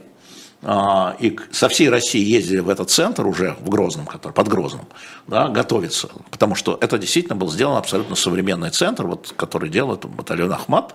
И делал, э, он Росгвардейский, да, Росгвардия. Сейчас вот он там. Запомните это имя, оно вам пригодится. Даниил Мартынов, замминистра по чрезвычайным ситуациям. Погуглите, получите массу интересной информации. А теперь э, продолжают готовить чеченские? Да, да, да, да. Российские, специ... грубо да, говоря, все, да, внешне все. российские специалисты. Я ну, в смысле, не чеченские. Ну, да, да, так да. вот Даниил Мартынов, там, да, конечно. И он, когда уволился, я не помню, где он был там, либо он был в спецназе ГРУ, либо в Альфе, ему Кадыров предложил вот возглавить этот центр подготовки. Он сначала готовил чеченских специалистов, потом к нему, поскольку центр стал очень известен, к нему стали мои многочисленные друзья, которые там имеет отношение к э, спецподготовке, э, спецобучению, да, они говорят, что это лучший центр, а, вот, гораздо лучше, чем все остальное. Он просто очень профессионально а, работал, и Кадыров денег федеральных на это не жалел. Важная история. Это вот. значит, что э, выученные в этом центре чеченские, да не только чеченские росгвардейцы, сейчас, например, да. они как бы более профессиональные? Командиры, да, да, командиры, да. Угу. Командиры, да. А, ну, то есть они да. тоже могут быть эффективно применяемы, как Росгвардия? Да, конечно. Одна да, из... да, конечно. И на фронте тоже. Вот давно, давно э, вопрос от э, Алекса, 49 лет, э, чуть не потеряла. Какая судьба у наемников, приговоренных к смертной казни в ЛНР, ДНР? Их меняют.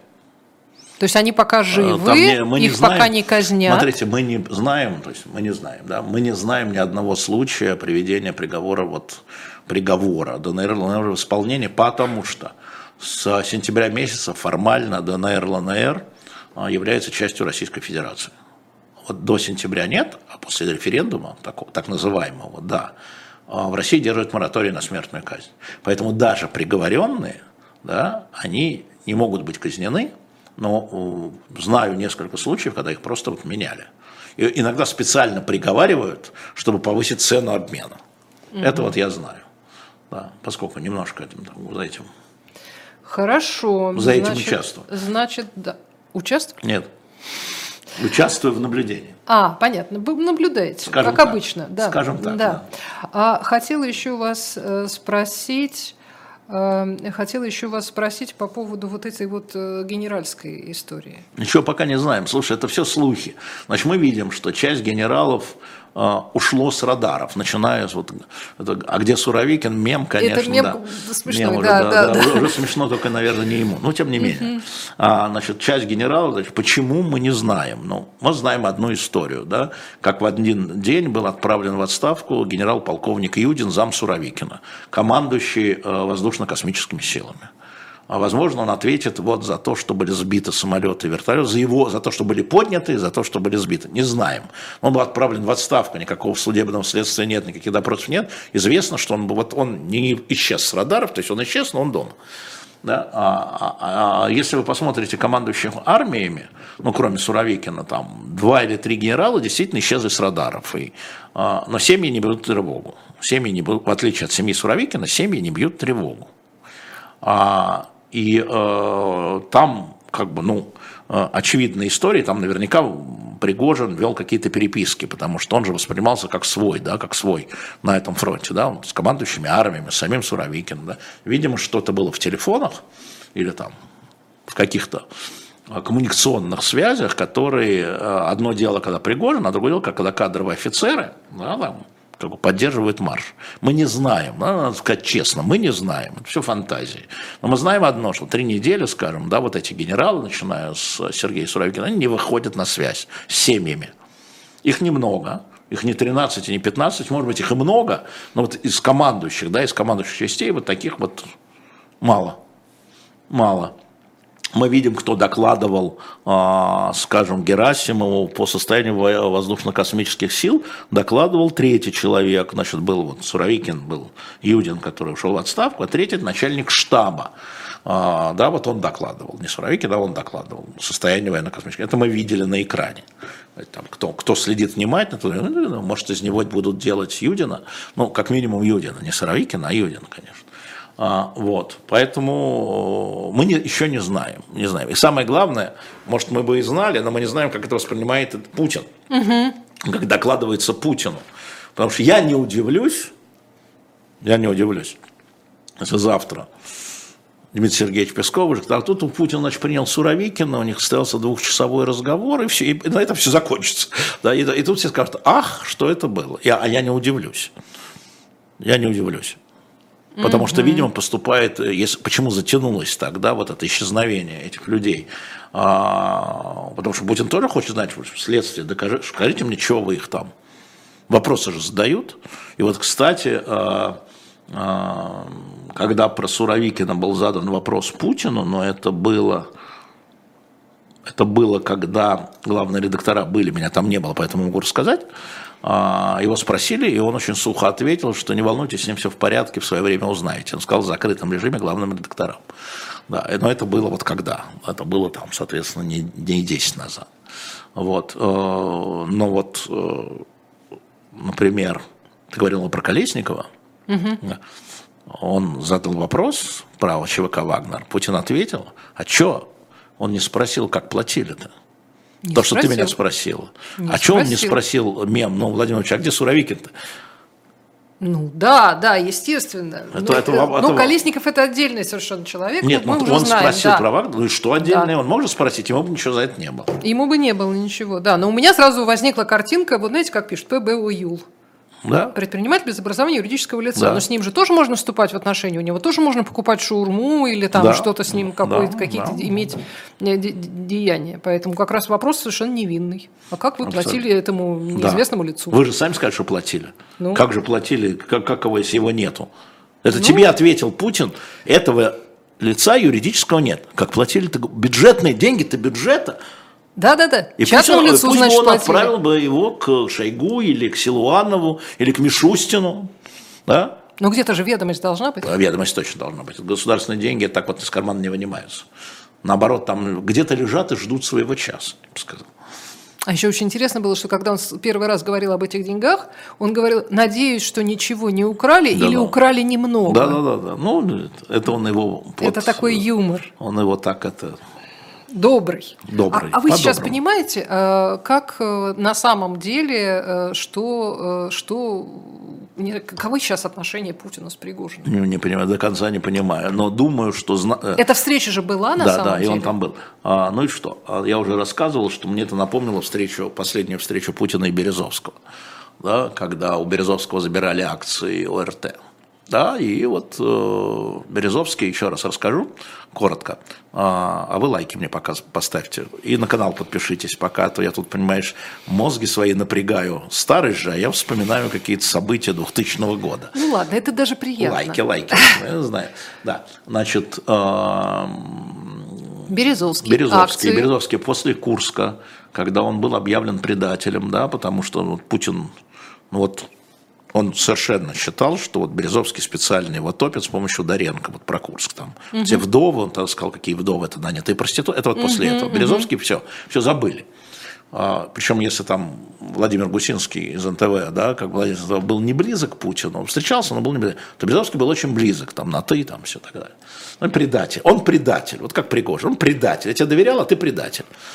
И тогда, значит, когда Волошин, глава администрации, Волошин мне рассказывает, что, рассказывал, что это вот э, по поручению Путина он вызвал Березовского в Кремль и сказал, что все, акции, до свидания, Борис, отдай. И тот ему ответил, я тебе не верю, ты для меня никто, хотя он тоже дружил с ним. Я хочу это услышать от Владимира Владимировича. И Волошин мне говорит, я тогда позвонил Владимиру Владимировичу там, на следующий день, и говорит, а что, я приду. Говорит, ты его пригласи, я к тебе зайду. Не ко мне его пригласи, не к президенту, к себе. А я зайду. И он, Березовский пришел, Путин пришел, они втроем сидели. Я это знаю двух от Волошина и от Березовского. Это совпадает. А Березовский мне это в Лондоне уже рассказывал.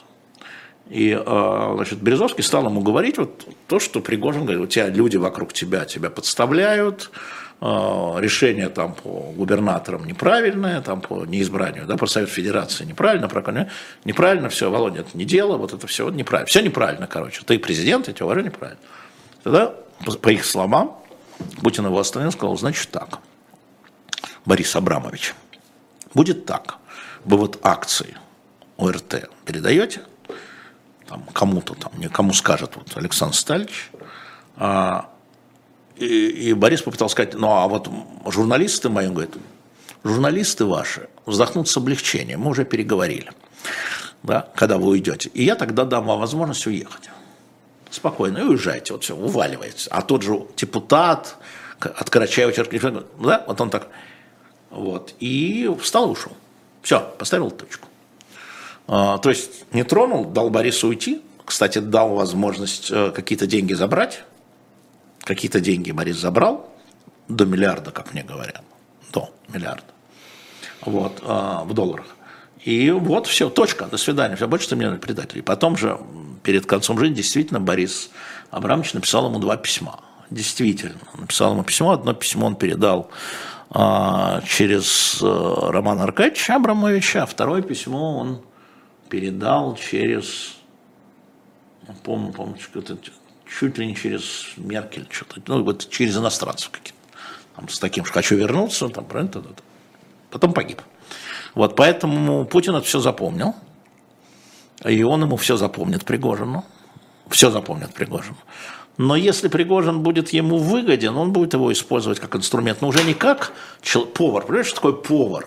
Понимаешь, повар, в смысле, понимаешь? Я сам видел, там сидел вот так за столом, как он ему наливает, как он перед ним ставит тарелку. То есть это физически близкий человек. Это человек абсолютно доверенный для любого президента, там, хоть Байдена, хоть Путина, хоть Макрона, вот их э, манипуляции с их вот охраной, безопасностью, по идее, я знаю очень хорошо. Поверь мне. Это очень доверенный человек, проверенный, перепроверенный, перепроверенный, вот, ну вот все, стерильный. Да? То есть ты доверяешь ему, ты ему свою жизнь доверяешь, как охранник. Ну, просто он берет и наливает себе, извини. Да? Ну, мало ли, бывают же и неправильные решения. Не-не, секундочку. Много лет. Еще раз, много лет. И, и подводил. И поэтому предатель. Угу. А поэтому подвел. психанул не пройдет. Для ну, Путина психанул не пройдет. У тебя пройдет, у меня пройдет, а у Муратова пройдет, а у Путина не пройдет. Ответьте же за психанул.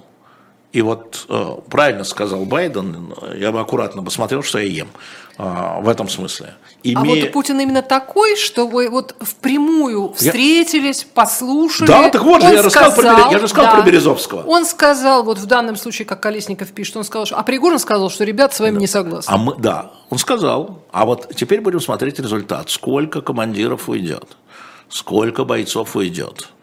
А, Путин разрешил уйти. Да, что-то в Беларуси там строится, значит, значит, он рассчитывает на что-то, да, Путин? Ну, это то, что сказал, ну, пока вот полезен, а потом выброшу. Я думаю, вот так. Mm. Не, не упрощайте. Ну, нет, здесь вообще все не, не просто. Упрощаем, э, не я, упрощаем. Я понимаю. Но хочется для того, чтобы психологически себя чувствовать комфортно, хочется какие-то рамочки. Какие комфорт? А рамочек ну, какой нет. комфорт? Ну, да. конечно. Про комфорт, э, к сожалению, об этом мы вот, а, человек, вот, знаешь, очень часто там э, мне говорят, вот вы за Путина. Я говорю, нет, вы меня спрашиваете, как я думаю, почему Путин так ведет. Это я вам про Путина рассказываю, а не про себя. Понимаешь? Люди вот так привыкли слушать. Я им рассказываю про Путина, да? а, потому что я знаю. Я много его видел, я много с ним общался, я много понимаю. Кроме того, у меня в каждом классе было там. Это же, это же типаж, это же матрица. Дети – это матрица, да, их несколько есть абсолютно ну, как бы сказать, ну, люди, дети повторяющиеся, да, как бы, естественно, у них разные, но в принципе их движение, оно похоже. Ну, в каждом классе было по два таких парня. Ну, вот, по два, по три, может быть, даже. Поэтому, поэтому я рассказываю, как я вижу. Я не про себя, а зачем вам мое мнение, оно вообще не интересно. Как бы вы поступили, если бы, бы не начинал этого ничего. И все, и на этом точка. Кстати, э, не как бы вы поступили, а как вы считаете правильно было бы устроить. Так то, что вот я делаю, историю. это правильно. Нет, Всегда. я имею в виду, э, правильно было бы организовывать э, в России действительно официальные ЧВК, которые будут там ну, охранять, то все ну, прописывать в законе. Должны, должны быть законы, а законы должны приниматься в дискуссиях и быть предметом компромисса, а не решением одной партии, которая сегодня вот конъюнктура так, а завтра конъюнктура этак. Понимаешь, да? Сегодня вот они такие, сегодня они там голосуют за такой флаг, а завтра вот им начальник сказал, они говорят, ой, ой, мы ошиблись и переголосовывают за другой флаг.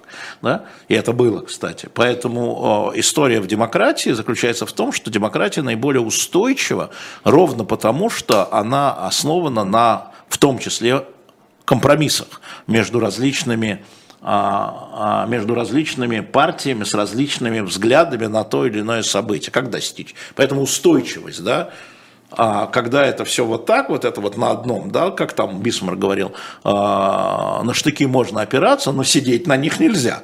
Вот это та самая история, это качается. Поэтому эта вертикаль дала трещину ровно потому, что все смотрели и ждали, а вдруг это, а вдруг это Путин придумал? Я же знаю, какие разговоры шли. А вдруг это по договоренности? О чем, о чем кстати?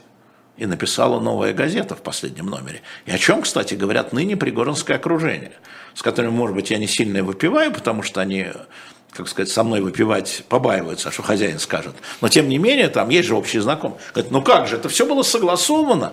Они говорят, это все, это путь, это мы шли, чтобы ему помочь сменить, значит, вот это вот все, дать ему возможность. Вот. А в последнюю минуту вот из-за этих чертовых вертолетов, самолетах, которые нас начали бомбить, да, там кто-то что-то не додумал, все это нахрен сорвалось, и тогда уж, естественно, когда погибли военнослужащие, тогда наши, как бы это... Но вообще это Путин все придумал, говорят они.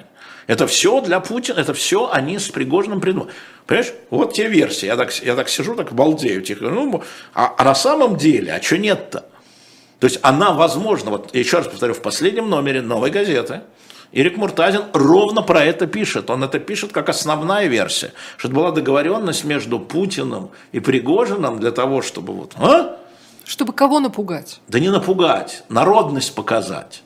А, Причем что... тут напугать? А, то есть Путин и Пригожин да. Э, оба, да, да, да. оба хотят Народные против порядочек, да, да, порядочек да, да. навести. Да. Ну вот это вот прочитайте, это же вчера об этом говорили. Угу. А я так думаю, ну, ребята, ну и вдруг, значит, кто-то поднял самолеты, может быть, Юдин, да, или вертолеты, да, их сбили, тогда эти начали, значит, бомбить, да, там и тоже непонятно, там два человека погибло из колонны, то есть или не из колонны. То есть на самом деле, ну, у меня это фантасмагория какая-то, да, как вот, вот. Но я не люблю такие приключения, потому что еще еще раз повторю, с моей точки зрения, главное не то событие, а последствия. Конечно. Которые не предусмотрены, так же, как война. Главное был не 24 февраля, а 25 февраля. Потому что завязли, и уже все, и уже оно вот тянется, вот я говорю, я со многими людьми говорю, говорят, а что нам уже делать? Но ну, мы были против, да? Мы были, а что нам уже делать? Нам теперь только до Киева, только побеждать остается. А что нам делать? Лапки, что ли, поднимать? Это люди, которые были против. Вот последствия заключаются в том, так же, как последствия санкций, например. Последствия заключаются не в событии самом, вот сделал и флаг поднял, и отлично. Да, и все. И на этом все не кончается. На этом все начинается. 24 февраля, как поет Шевчук, случилась беда. И вечностью, и стало 24 февраля вечностью в одночасье, да, там, не помню срочку. Угу. Замечательный у него клип э, «Стая», запишите, называется «Стая» э, у Шевчука который он вот написал, ну, я один из первых, кто его слышал, сказал, ну это ты просто ну вот, ну вот, вот, вот.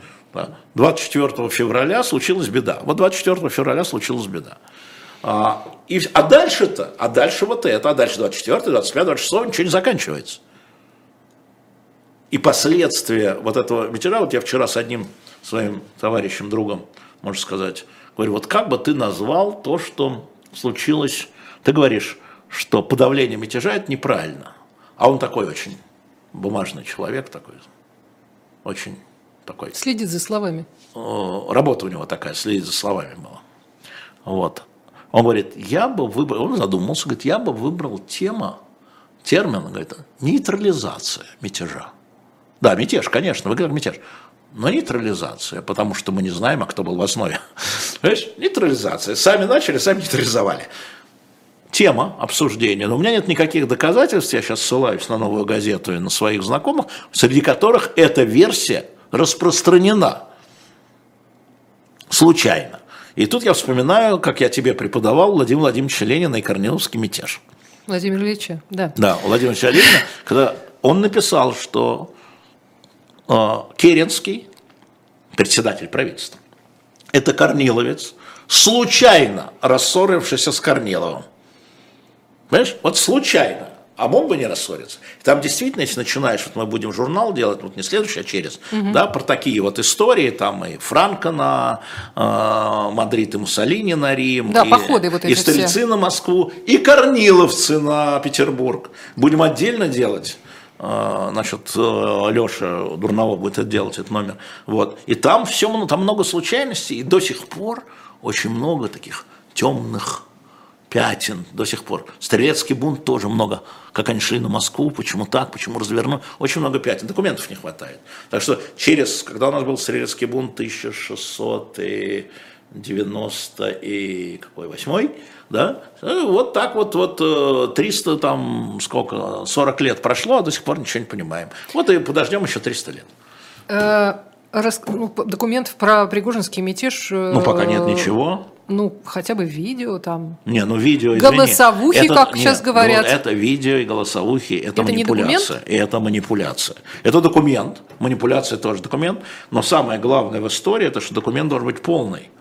А если у тебя один кусочек, а расскажите мне, это как это видит... пазл из одного А расскажите кусочка. мне, как это видит Суровикин. А расскажите мне, как это видел Собянин. Потому mm-hmm. что единственная точка, и это в новой газете написано, да, а, это то, когда, значит, выгнали вот эти КАМАЗы, и в Ясенево стали что-то строить. И стали строить, а это когда у тебя там 5-7 КАМАЗов, наполнены, это тебе там вот так не разбросает их, это вот не те, которые, да, которые наполнены песком, Москва знает, как перегораживать. Вот. То есть это было вот, вот так, да, это было вот так. А, и хотелось бы узнать, а, Александр Васильевич Бортников, которого упоминает Лукашенко, э, директор ФСБ, а как это с его кочки виделось? Все мемуары будут неточные. Но когда ты складываешь эту мемуаристику, да, ну вот, например, э, мы знаем, что было в колонне 15 танков уже. Мы знаем, что колонна шла в окружении гражданских машин. И поэтому, собственно говоря, объясняют, а, не, было принято решение разнести эту колонну. Но в конечном итоге могли бы разнести. Да? А кто, кстати, принял решение по а, направлению туда вот этих э, летчиков, которые погибли? Никто не неизвестно. Так еще неизвестно, документов нет. Это же приказ, это же они должны керосин залить. Приказ ну, да. на взлет должен быть да, но это же не это же были наблюдательные вещи, и там, э, значит, эти вертолеты, это, как мне правильно пишут наши э, зрители, читали, это борьба с электронной, это электронное подавление было, да, а, а даже не электронная разведка, а ил, который они сбили, это был летающий штаб, Mm. То есть они какое-то оружие несли, но не несли ракеты, по которым, вот, которые должны были вот, по колоннам бить. Да? А, это было не так. И, и вот. Поэтому вот это сейчас все надо собирать, смотреть э, время, кто первый, кто когда выше. Это тоже важная история. Например, э, значит, вот э, там, не допрос, а опрос был э, значит, командующего э, управления внутренних дел Ростова или Ростовской области, не помню. Чего вы их пропустили? Да? А нам приказали. Нет, нет, неправильно. Ответ такой. А они нам сказали, мы выходим, они же в лагере стояли там под Луганском, мы выходим передать вооружение частям вооруженных сил. Мы их везем, эти танки, чтобы отдать. А, ну вперед. Все же знали, что они должны отдать. То есть, и вот раз те кусочек, два те кусочек, а это все надо собирать как пазл. Вот сегодня еще нет никакого вывода, у меня лично. Я понимаю, что каждый наш зритель, э, который ставит лайк, я надеюсь, у него уже сложилась картина, а у меня еще не сложилась картина. Не знаю, И более тоже, того, мне, она- мне тоже ничего не понятно. Она, она еще меняется, эта картина, да, потому что вот я там верю ребятам из «Новой газеты», но вот то, что Ирок вчера говорил у нас в эфире, и то, что написано, я как-то так... «Ик». Но я знаю, что Пригожинские распространяют, это мне тоже говорили, такую версию, что это договоренность с Путиным была. А как я могу опровергнуть? Владимир с вами была договоренность? Он скажет нет. Поверим? Или скажет да. Поверим? Да нет. А была договоренность? А что хотели-то? И вот эта история, она на самом деле, ну, извините, я к этому отношусь как человек, который там имеет историческое образование, да? Читал много документов, которые сводили, вводили в заблуждение э, общественность. Специально создавались документы. А сейчас вот можно твит написать, сказать, я точно знаю там, Хорошо, Валерий Дмитриевич Соловей это не пишет, а но другие пишут. Говорят, я точно знаю, что это все придумал Путин, вообще он в маске сейчас пригодно снимет маску, а там Путин. Ну, ну, ну, хорошо. Ну, знаете. Это все придумал Черчилль в 18 году. Абсолютно. Черчилль, Я- кстати, не забывайте. Кстати, да, кстати, последний номер, крайний номер э, дилетанта, shop.diletant.media. Кстати, следующий номер про женщин будет. Называется «Фурия революции». Да, да, да. Я, я, я И мы обсуждаем, Лари- почему Ларису женщины- Рейснер и про Да, всех почему они остальных. были такие кровавые. Мы это обсуждаем, тоже интересно. А потому что женщина, Алексей Алексеевич, тоже человек. Ну, причем тут, Со всеми плюсами и минусами. Ну, почему такие кровавые? Это все-таки вот во время французской революции, я как бы, да, все-таки специализировался в свое время на ней, там еще, в начале, в начале на первых курсах. А там же вот эти пики с отрубленными головами в основном женщины носили. Это не подро- подростки и женщины. То есть вот это вот, вот, ну вот просто отрубили У тут вас- же голову, тут же пик, и вот так и несут так. Что такое-то? Любимая Теруань де Мерикур, а, женщина в фуре, про нее тоже будет.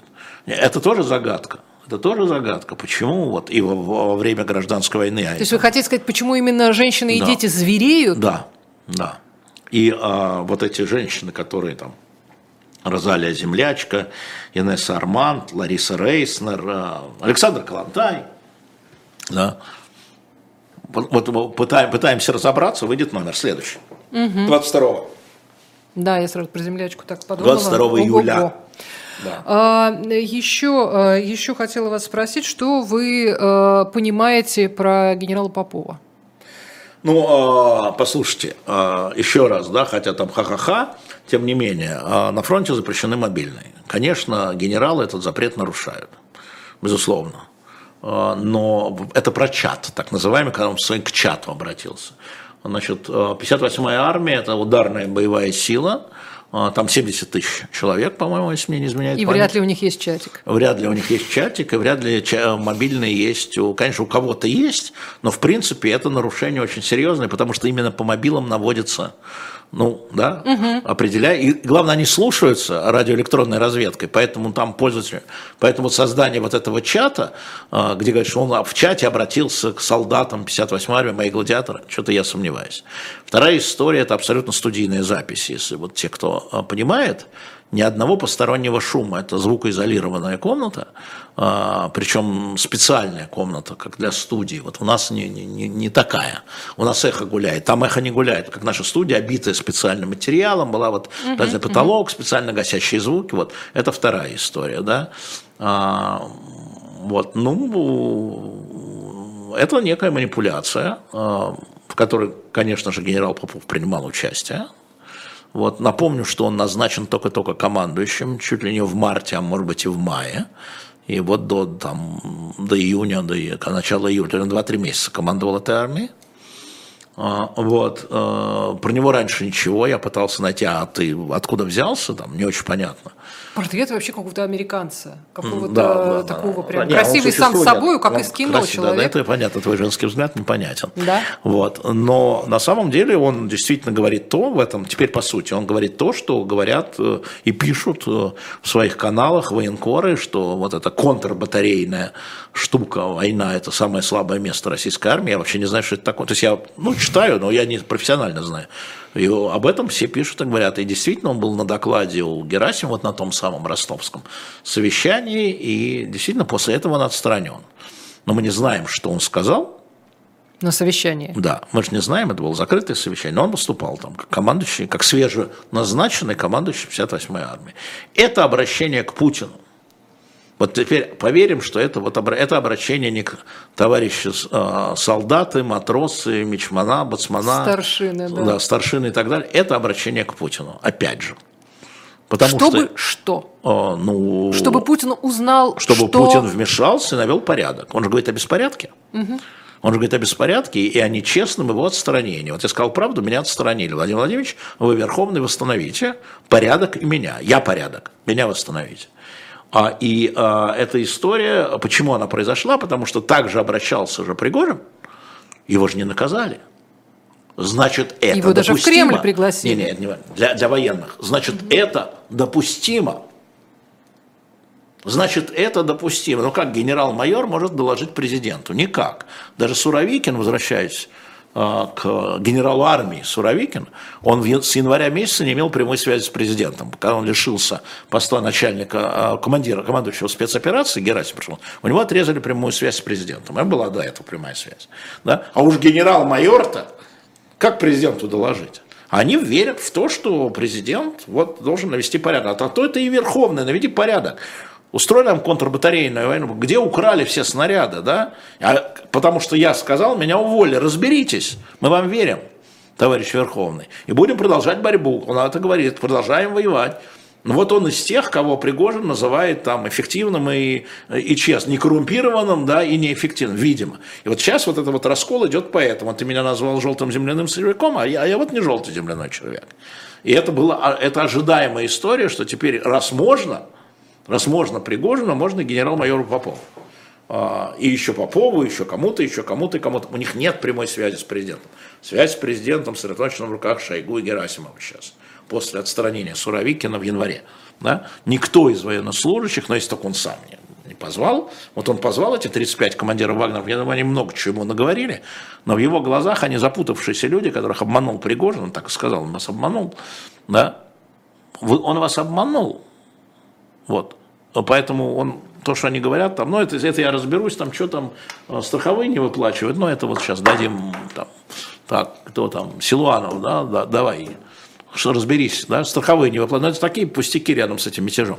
Вот что, в чем дело, на самом деле.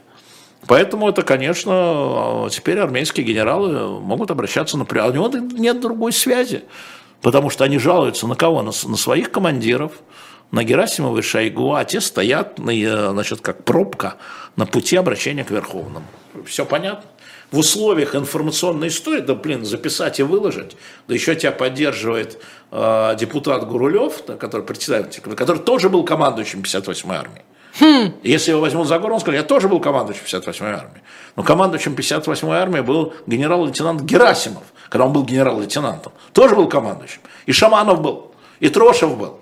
Боже мой, все, и должны, был. все должны пройти через 50 Да, это самая ударная а, сила, которая на Кавказе, это Южный Кавказский округ, mm-hmm. Северокавказский округ, Южный округ, да, это самая ударная, самая боевая 58-я армия, да, 70 тысяч человек.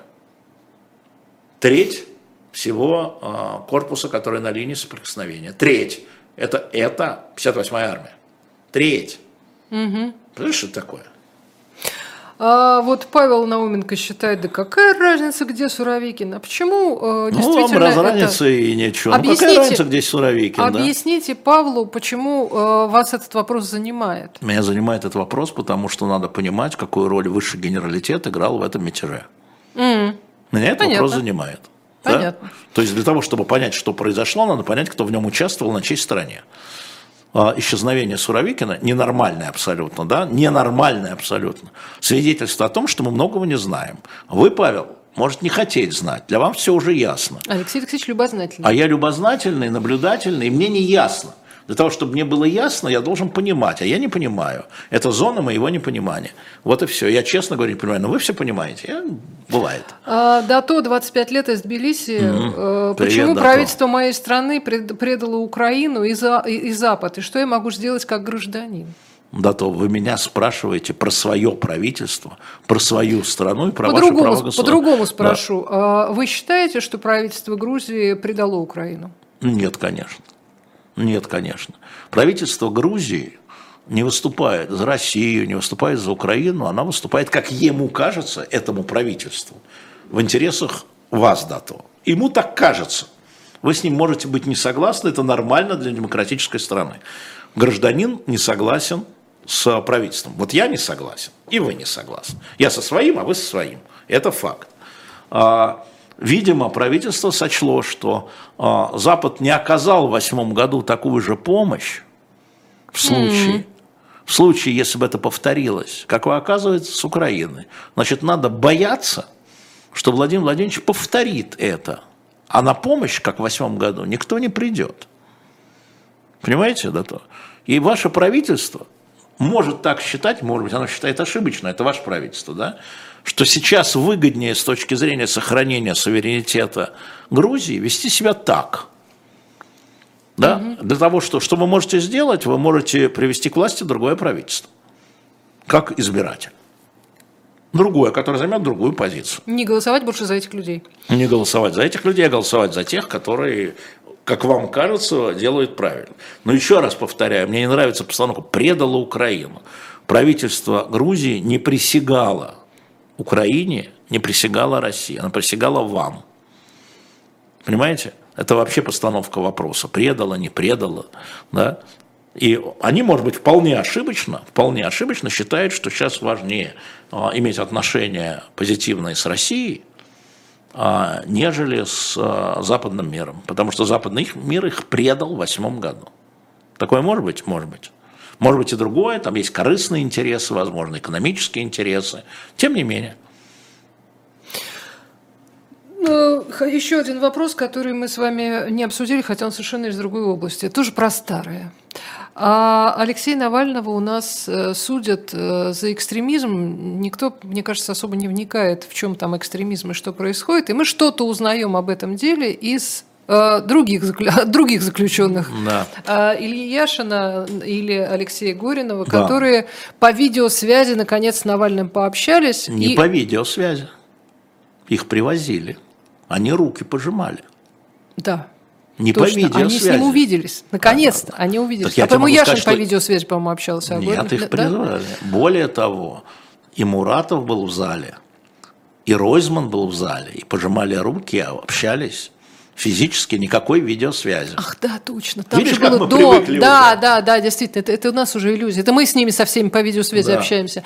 А, они выступают свидетелями защиты. В, э, защиты в деле об каком-то экстремизме. Да. Что там за... Значит, смотри, в каком месте накопали-то? Во-первых, мы должны понимать, что они давали подписку о неразглашении. Муратов и Ройзман. И поэтому мы, а, даже если бы я знал, я еще с ним не встречался, ни с одним, ни с другим. Надеюсь встретиться. А, но они дали подписку. Я подставлять их не буду, чтобы они сели рядом с Яшиным и Гориновым. Такой цели нет. Яшин и Горинов уже сидят. Поэтому вот, им все равно. Но, смотрите, по содержанию они тоже ничего не говорят. Да, угу. они описывают картинку, да, там, в чем вопрос. В основном их спрашивает Алексей Анатольевич. А, вот Горинова не судья, не прокурор, хотя они свидетели, их может спрашивать. Значит, Алексею действительно Анатольевичу вменяется экстремизм, включая его мэрскую кампанию в 2013 году.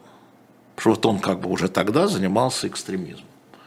А вот тут, поскольку я никакой подписки не давал, но и свидетелем не являюсь, меня не позвал ни прокурор, ни адвокат, к счастью, а, иначе бы я дал подписку.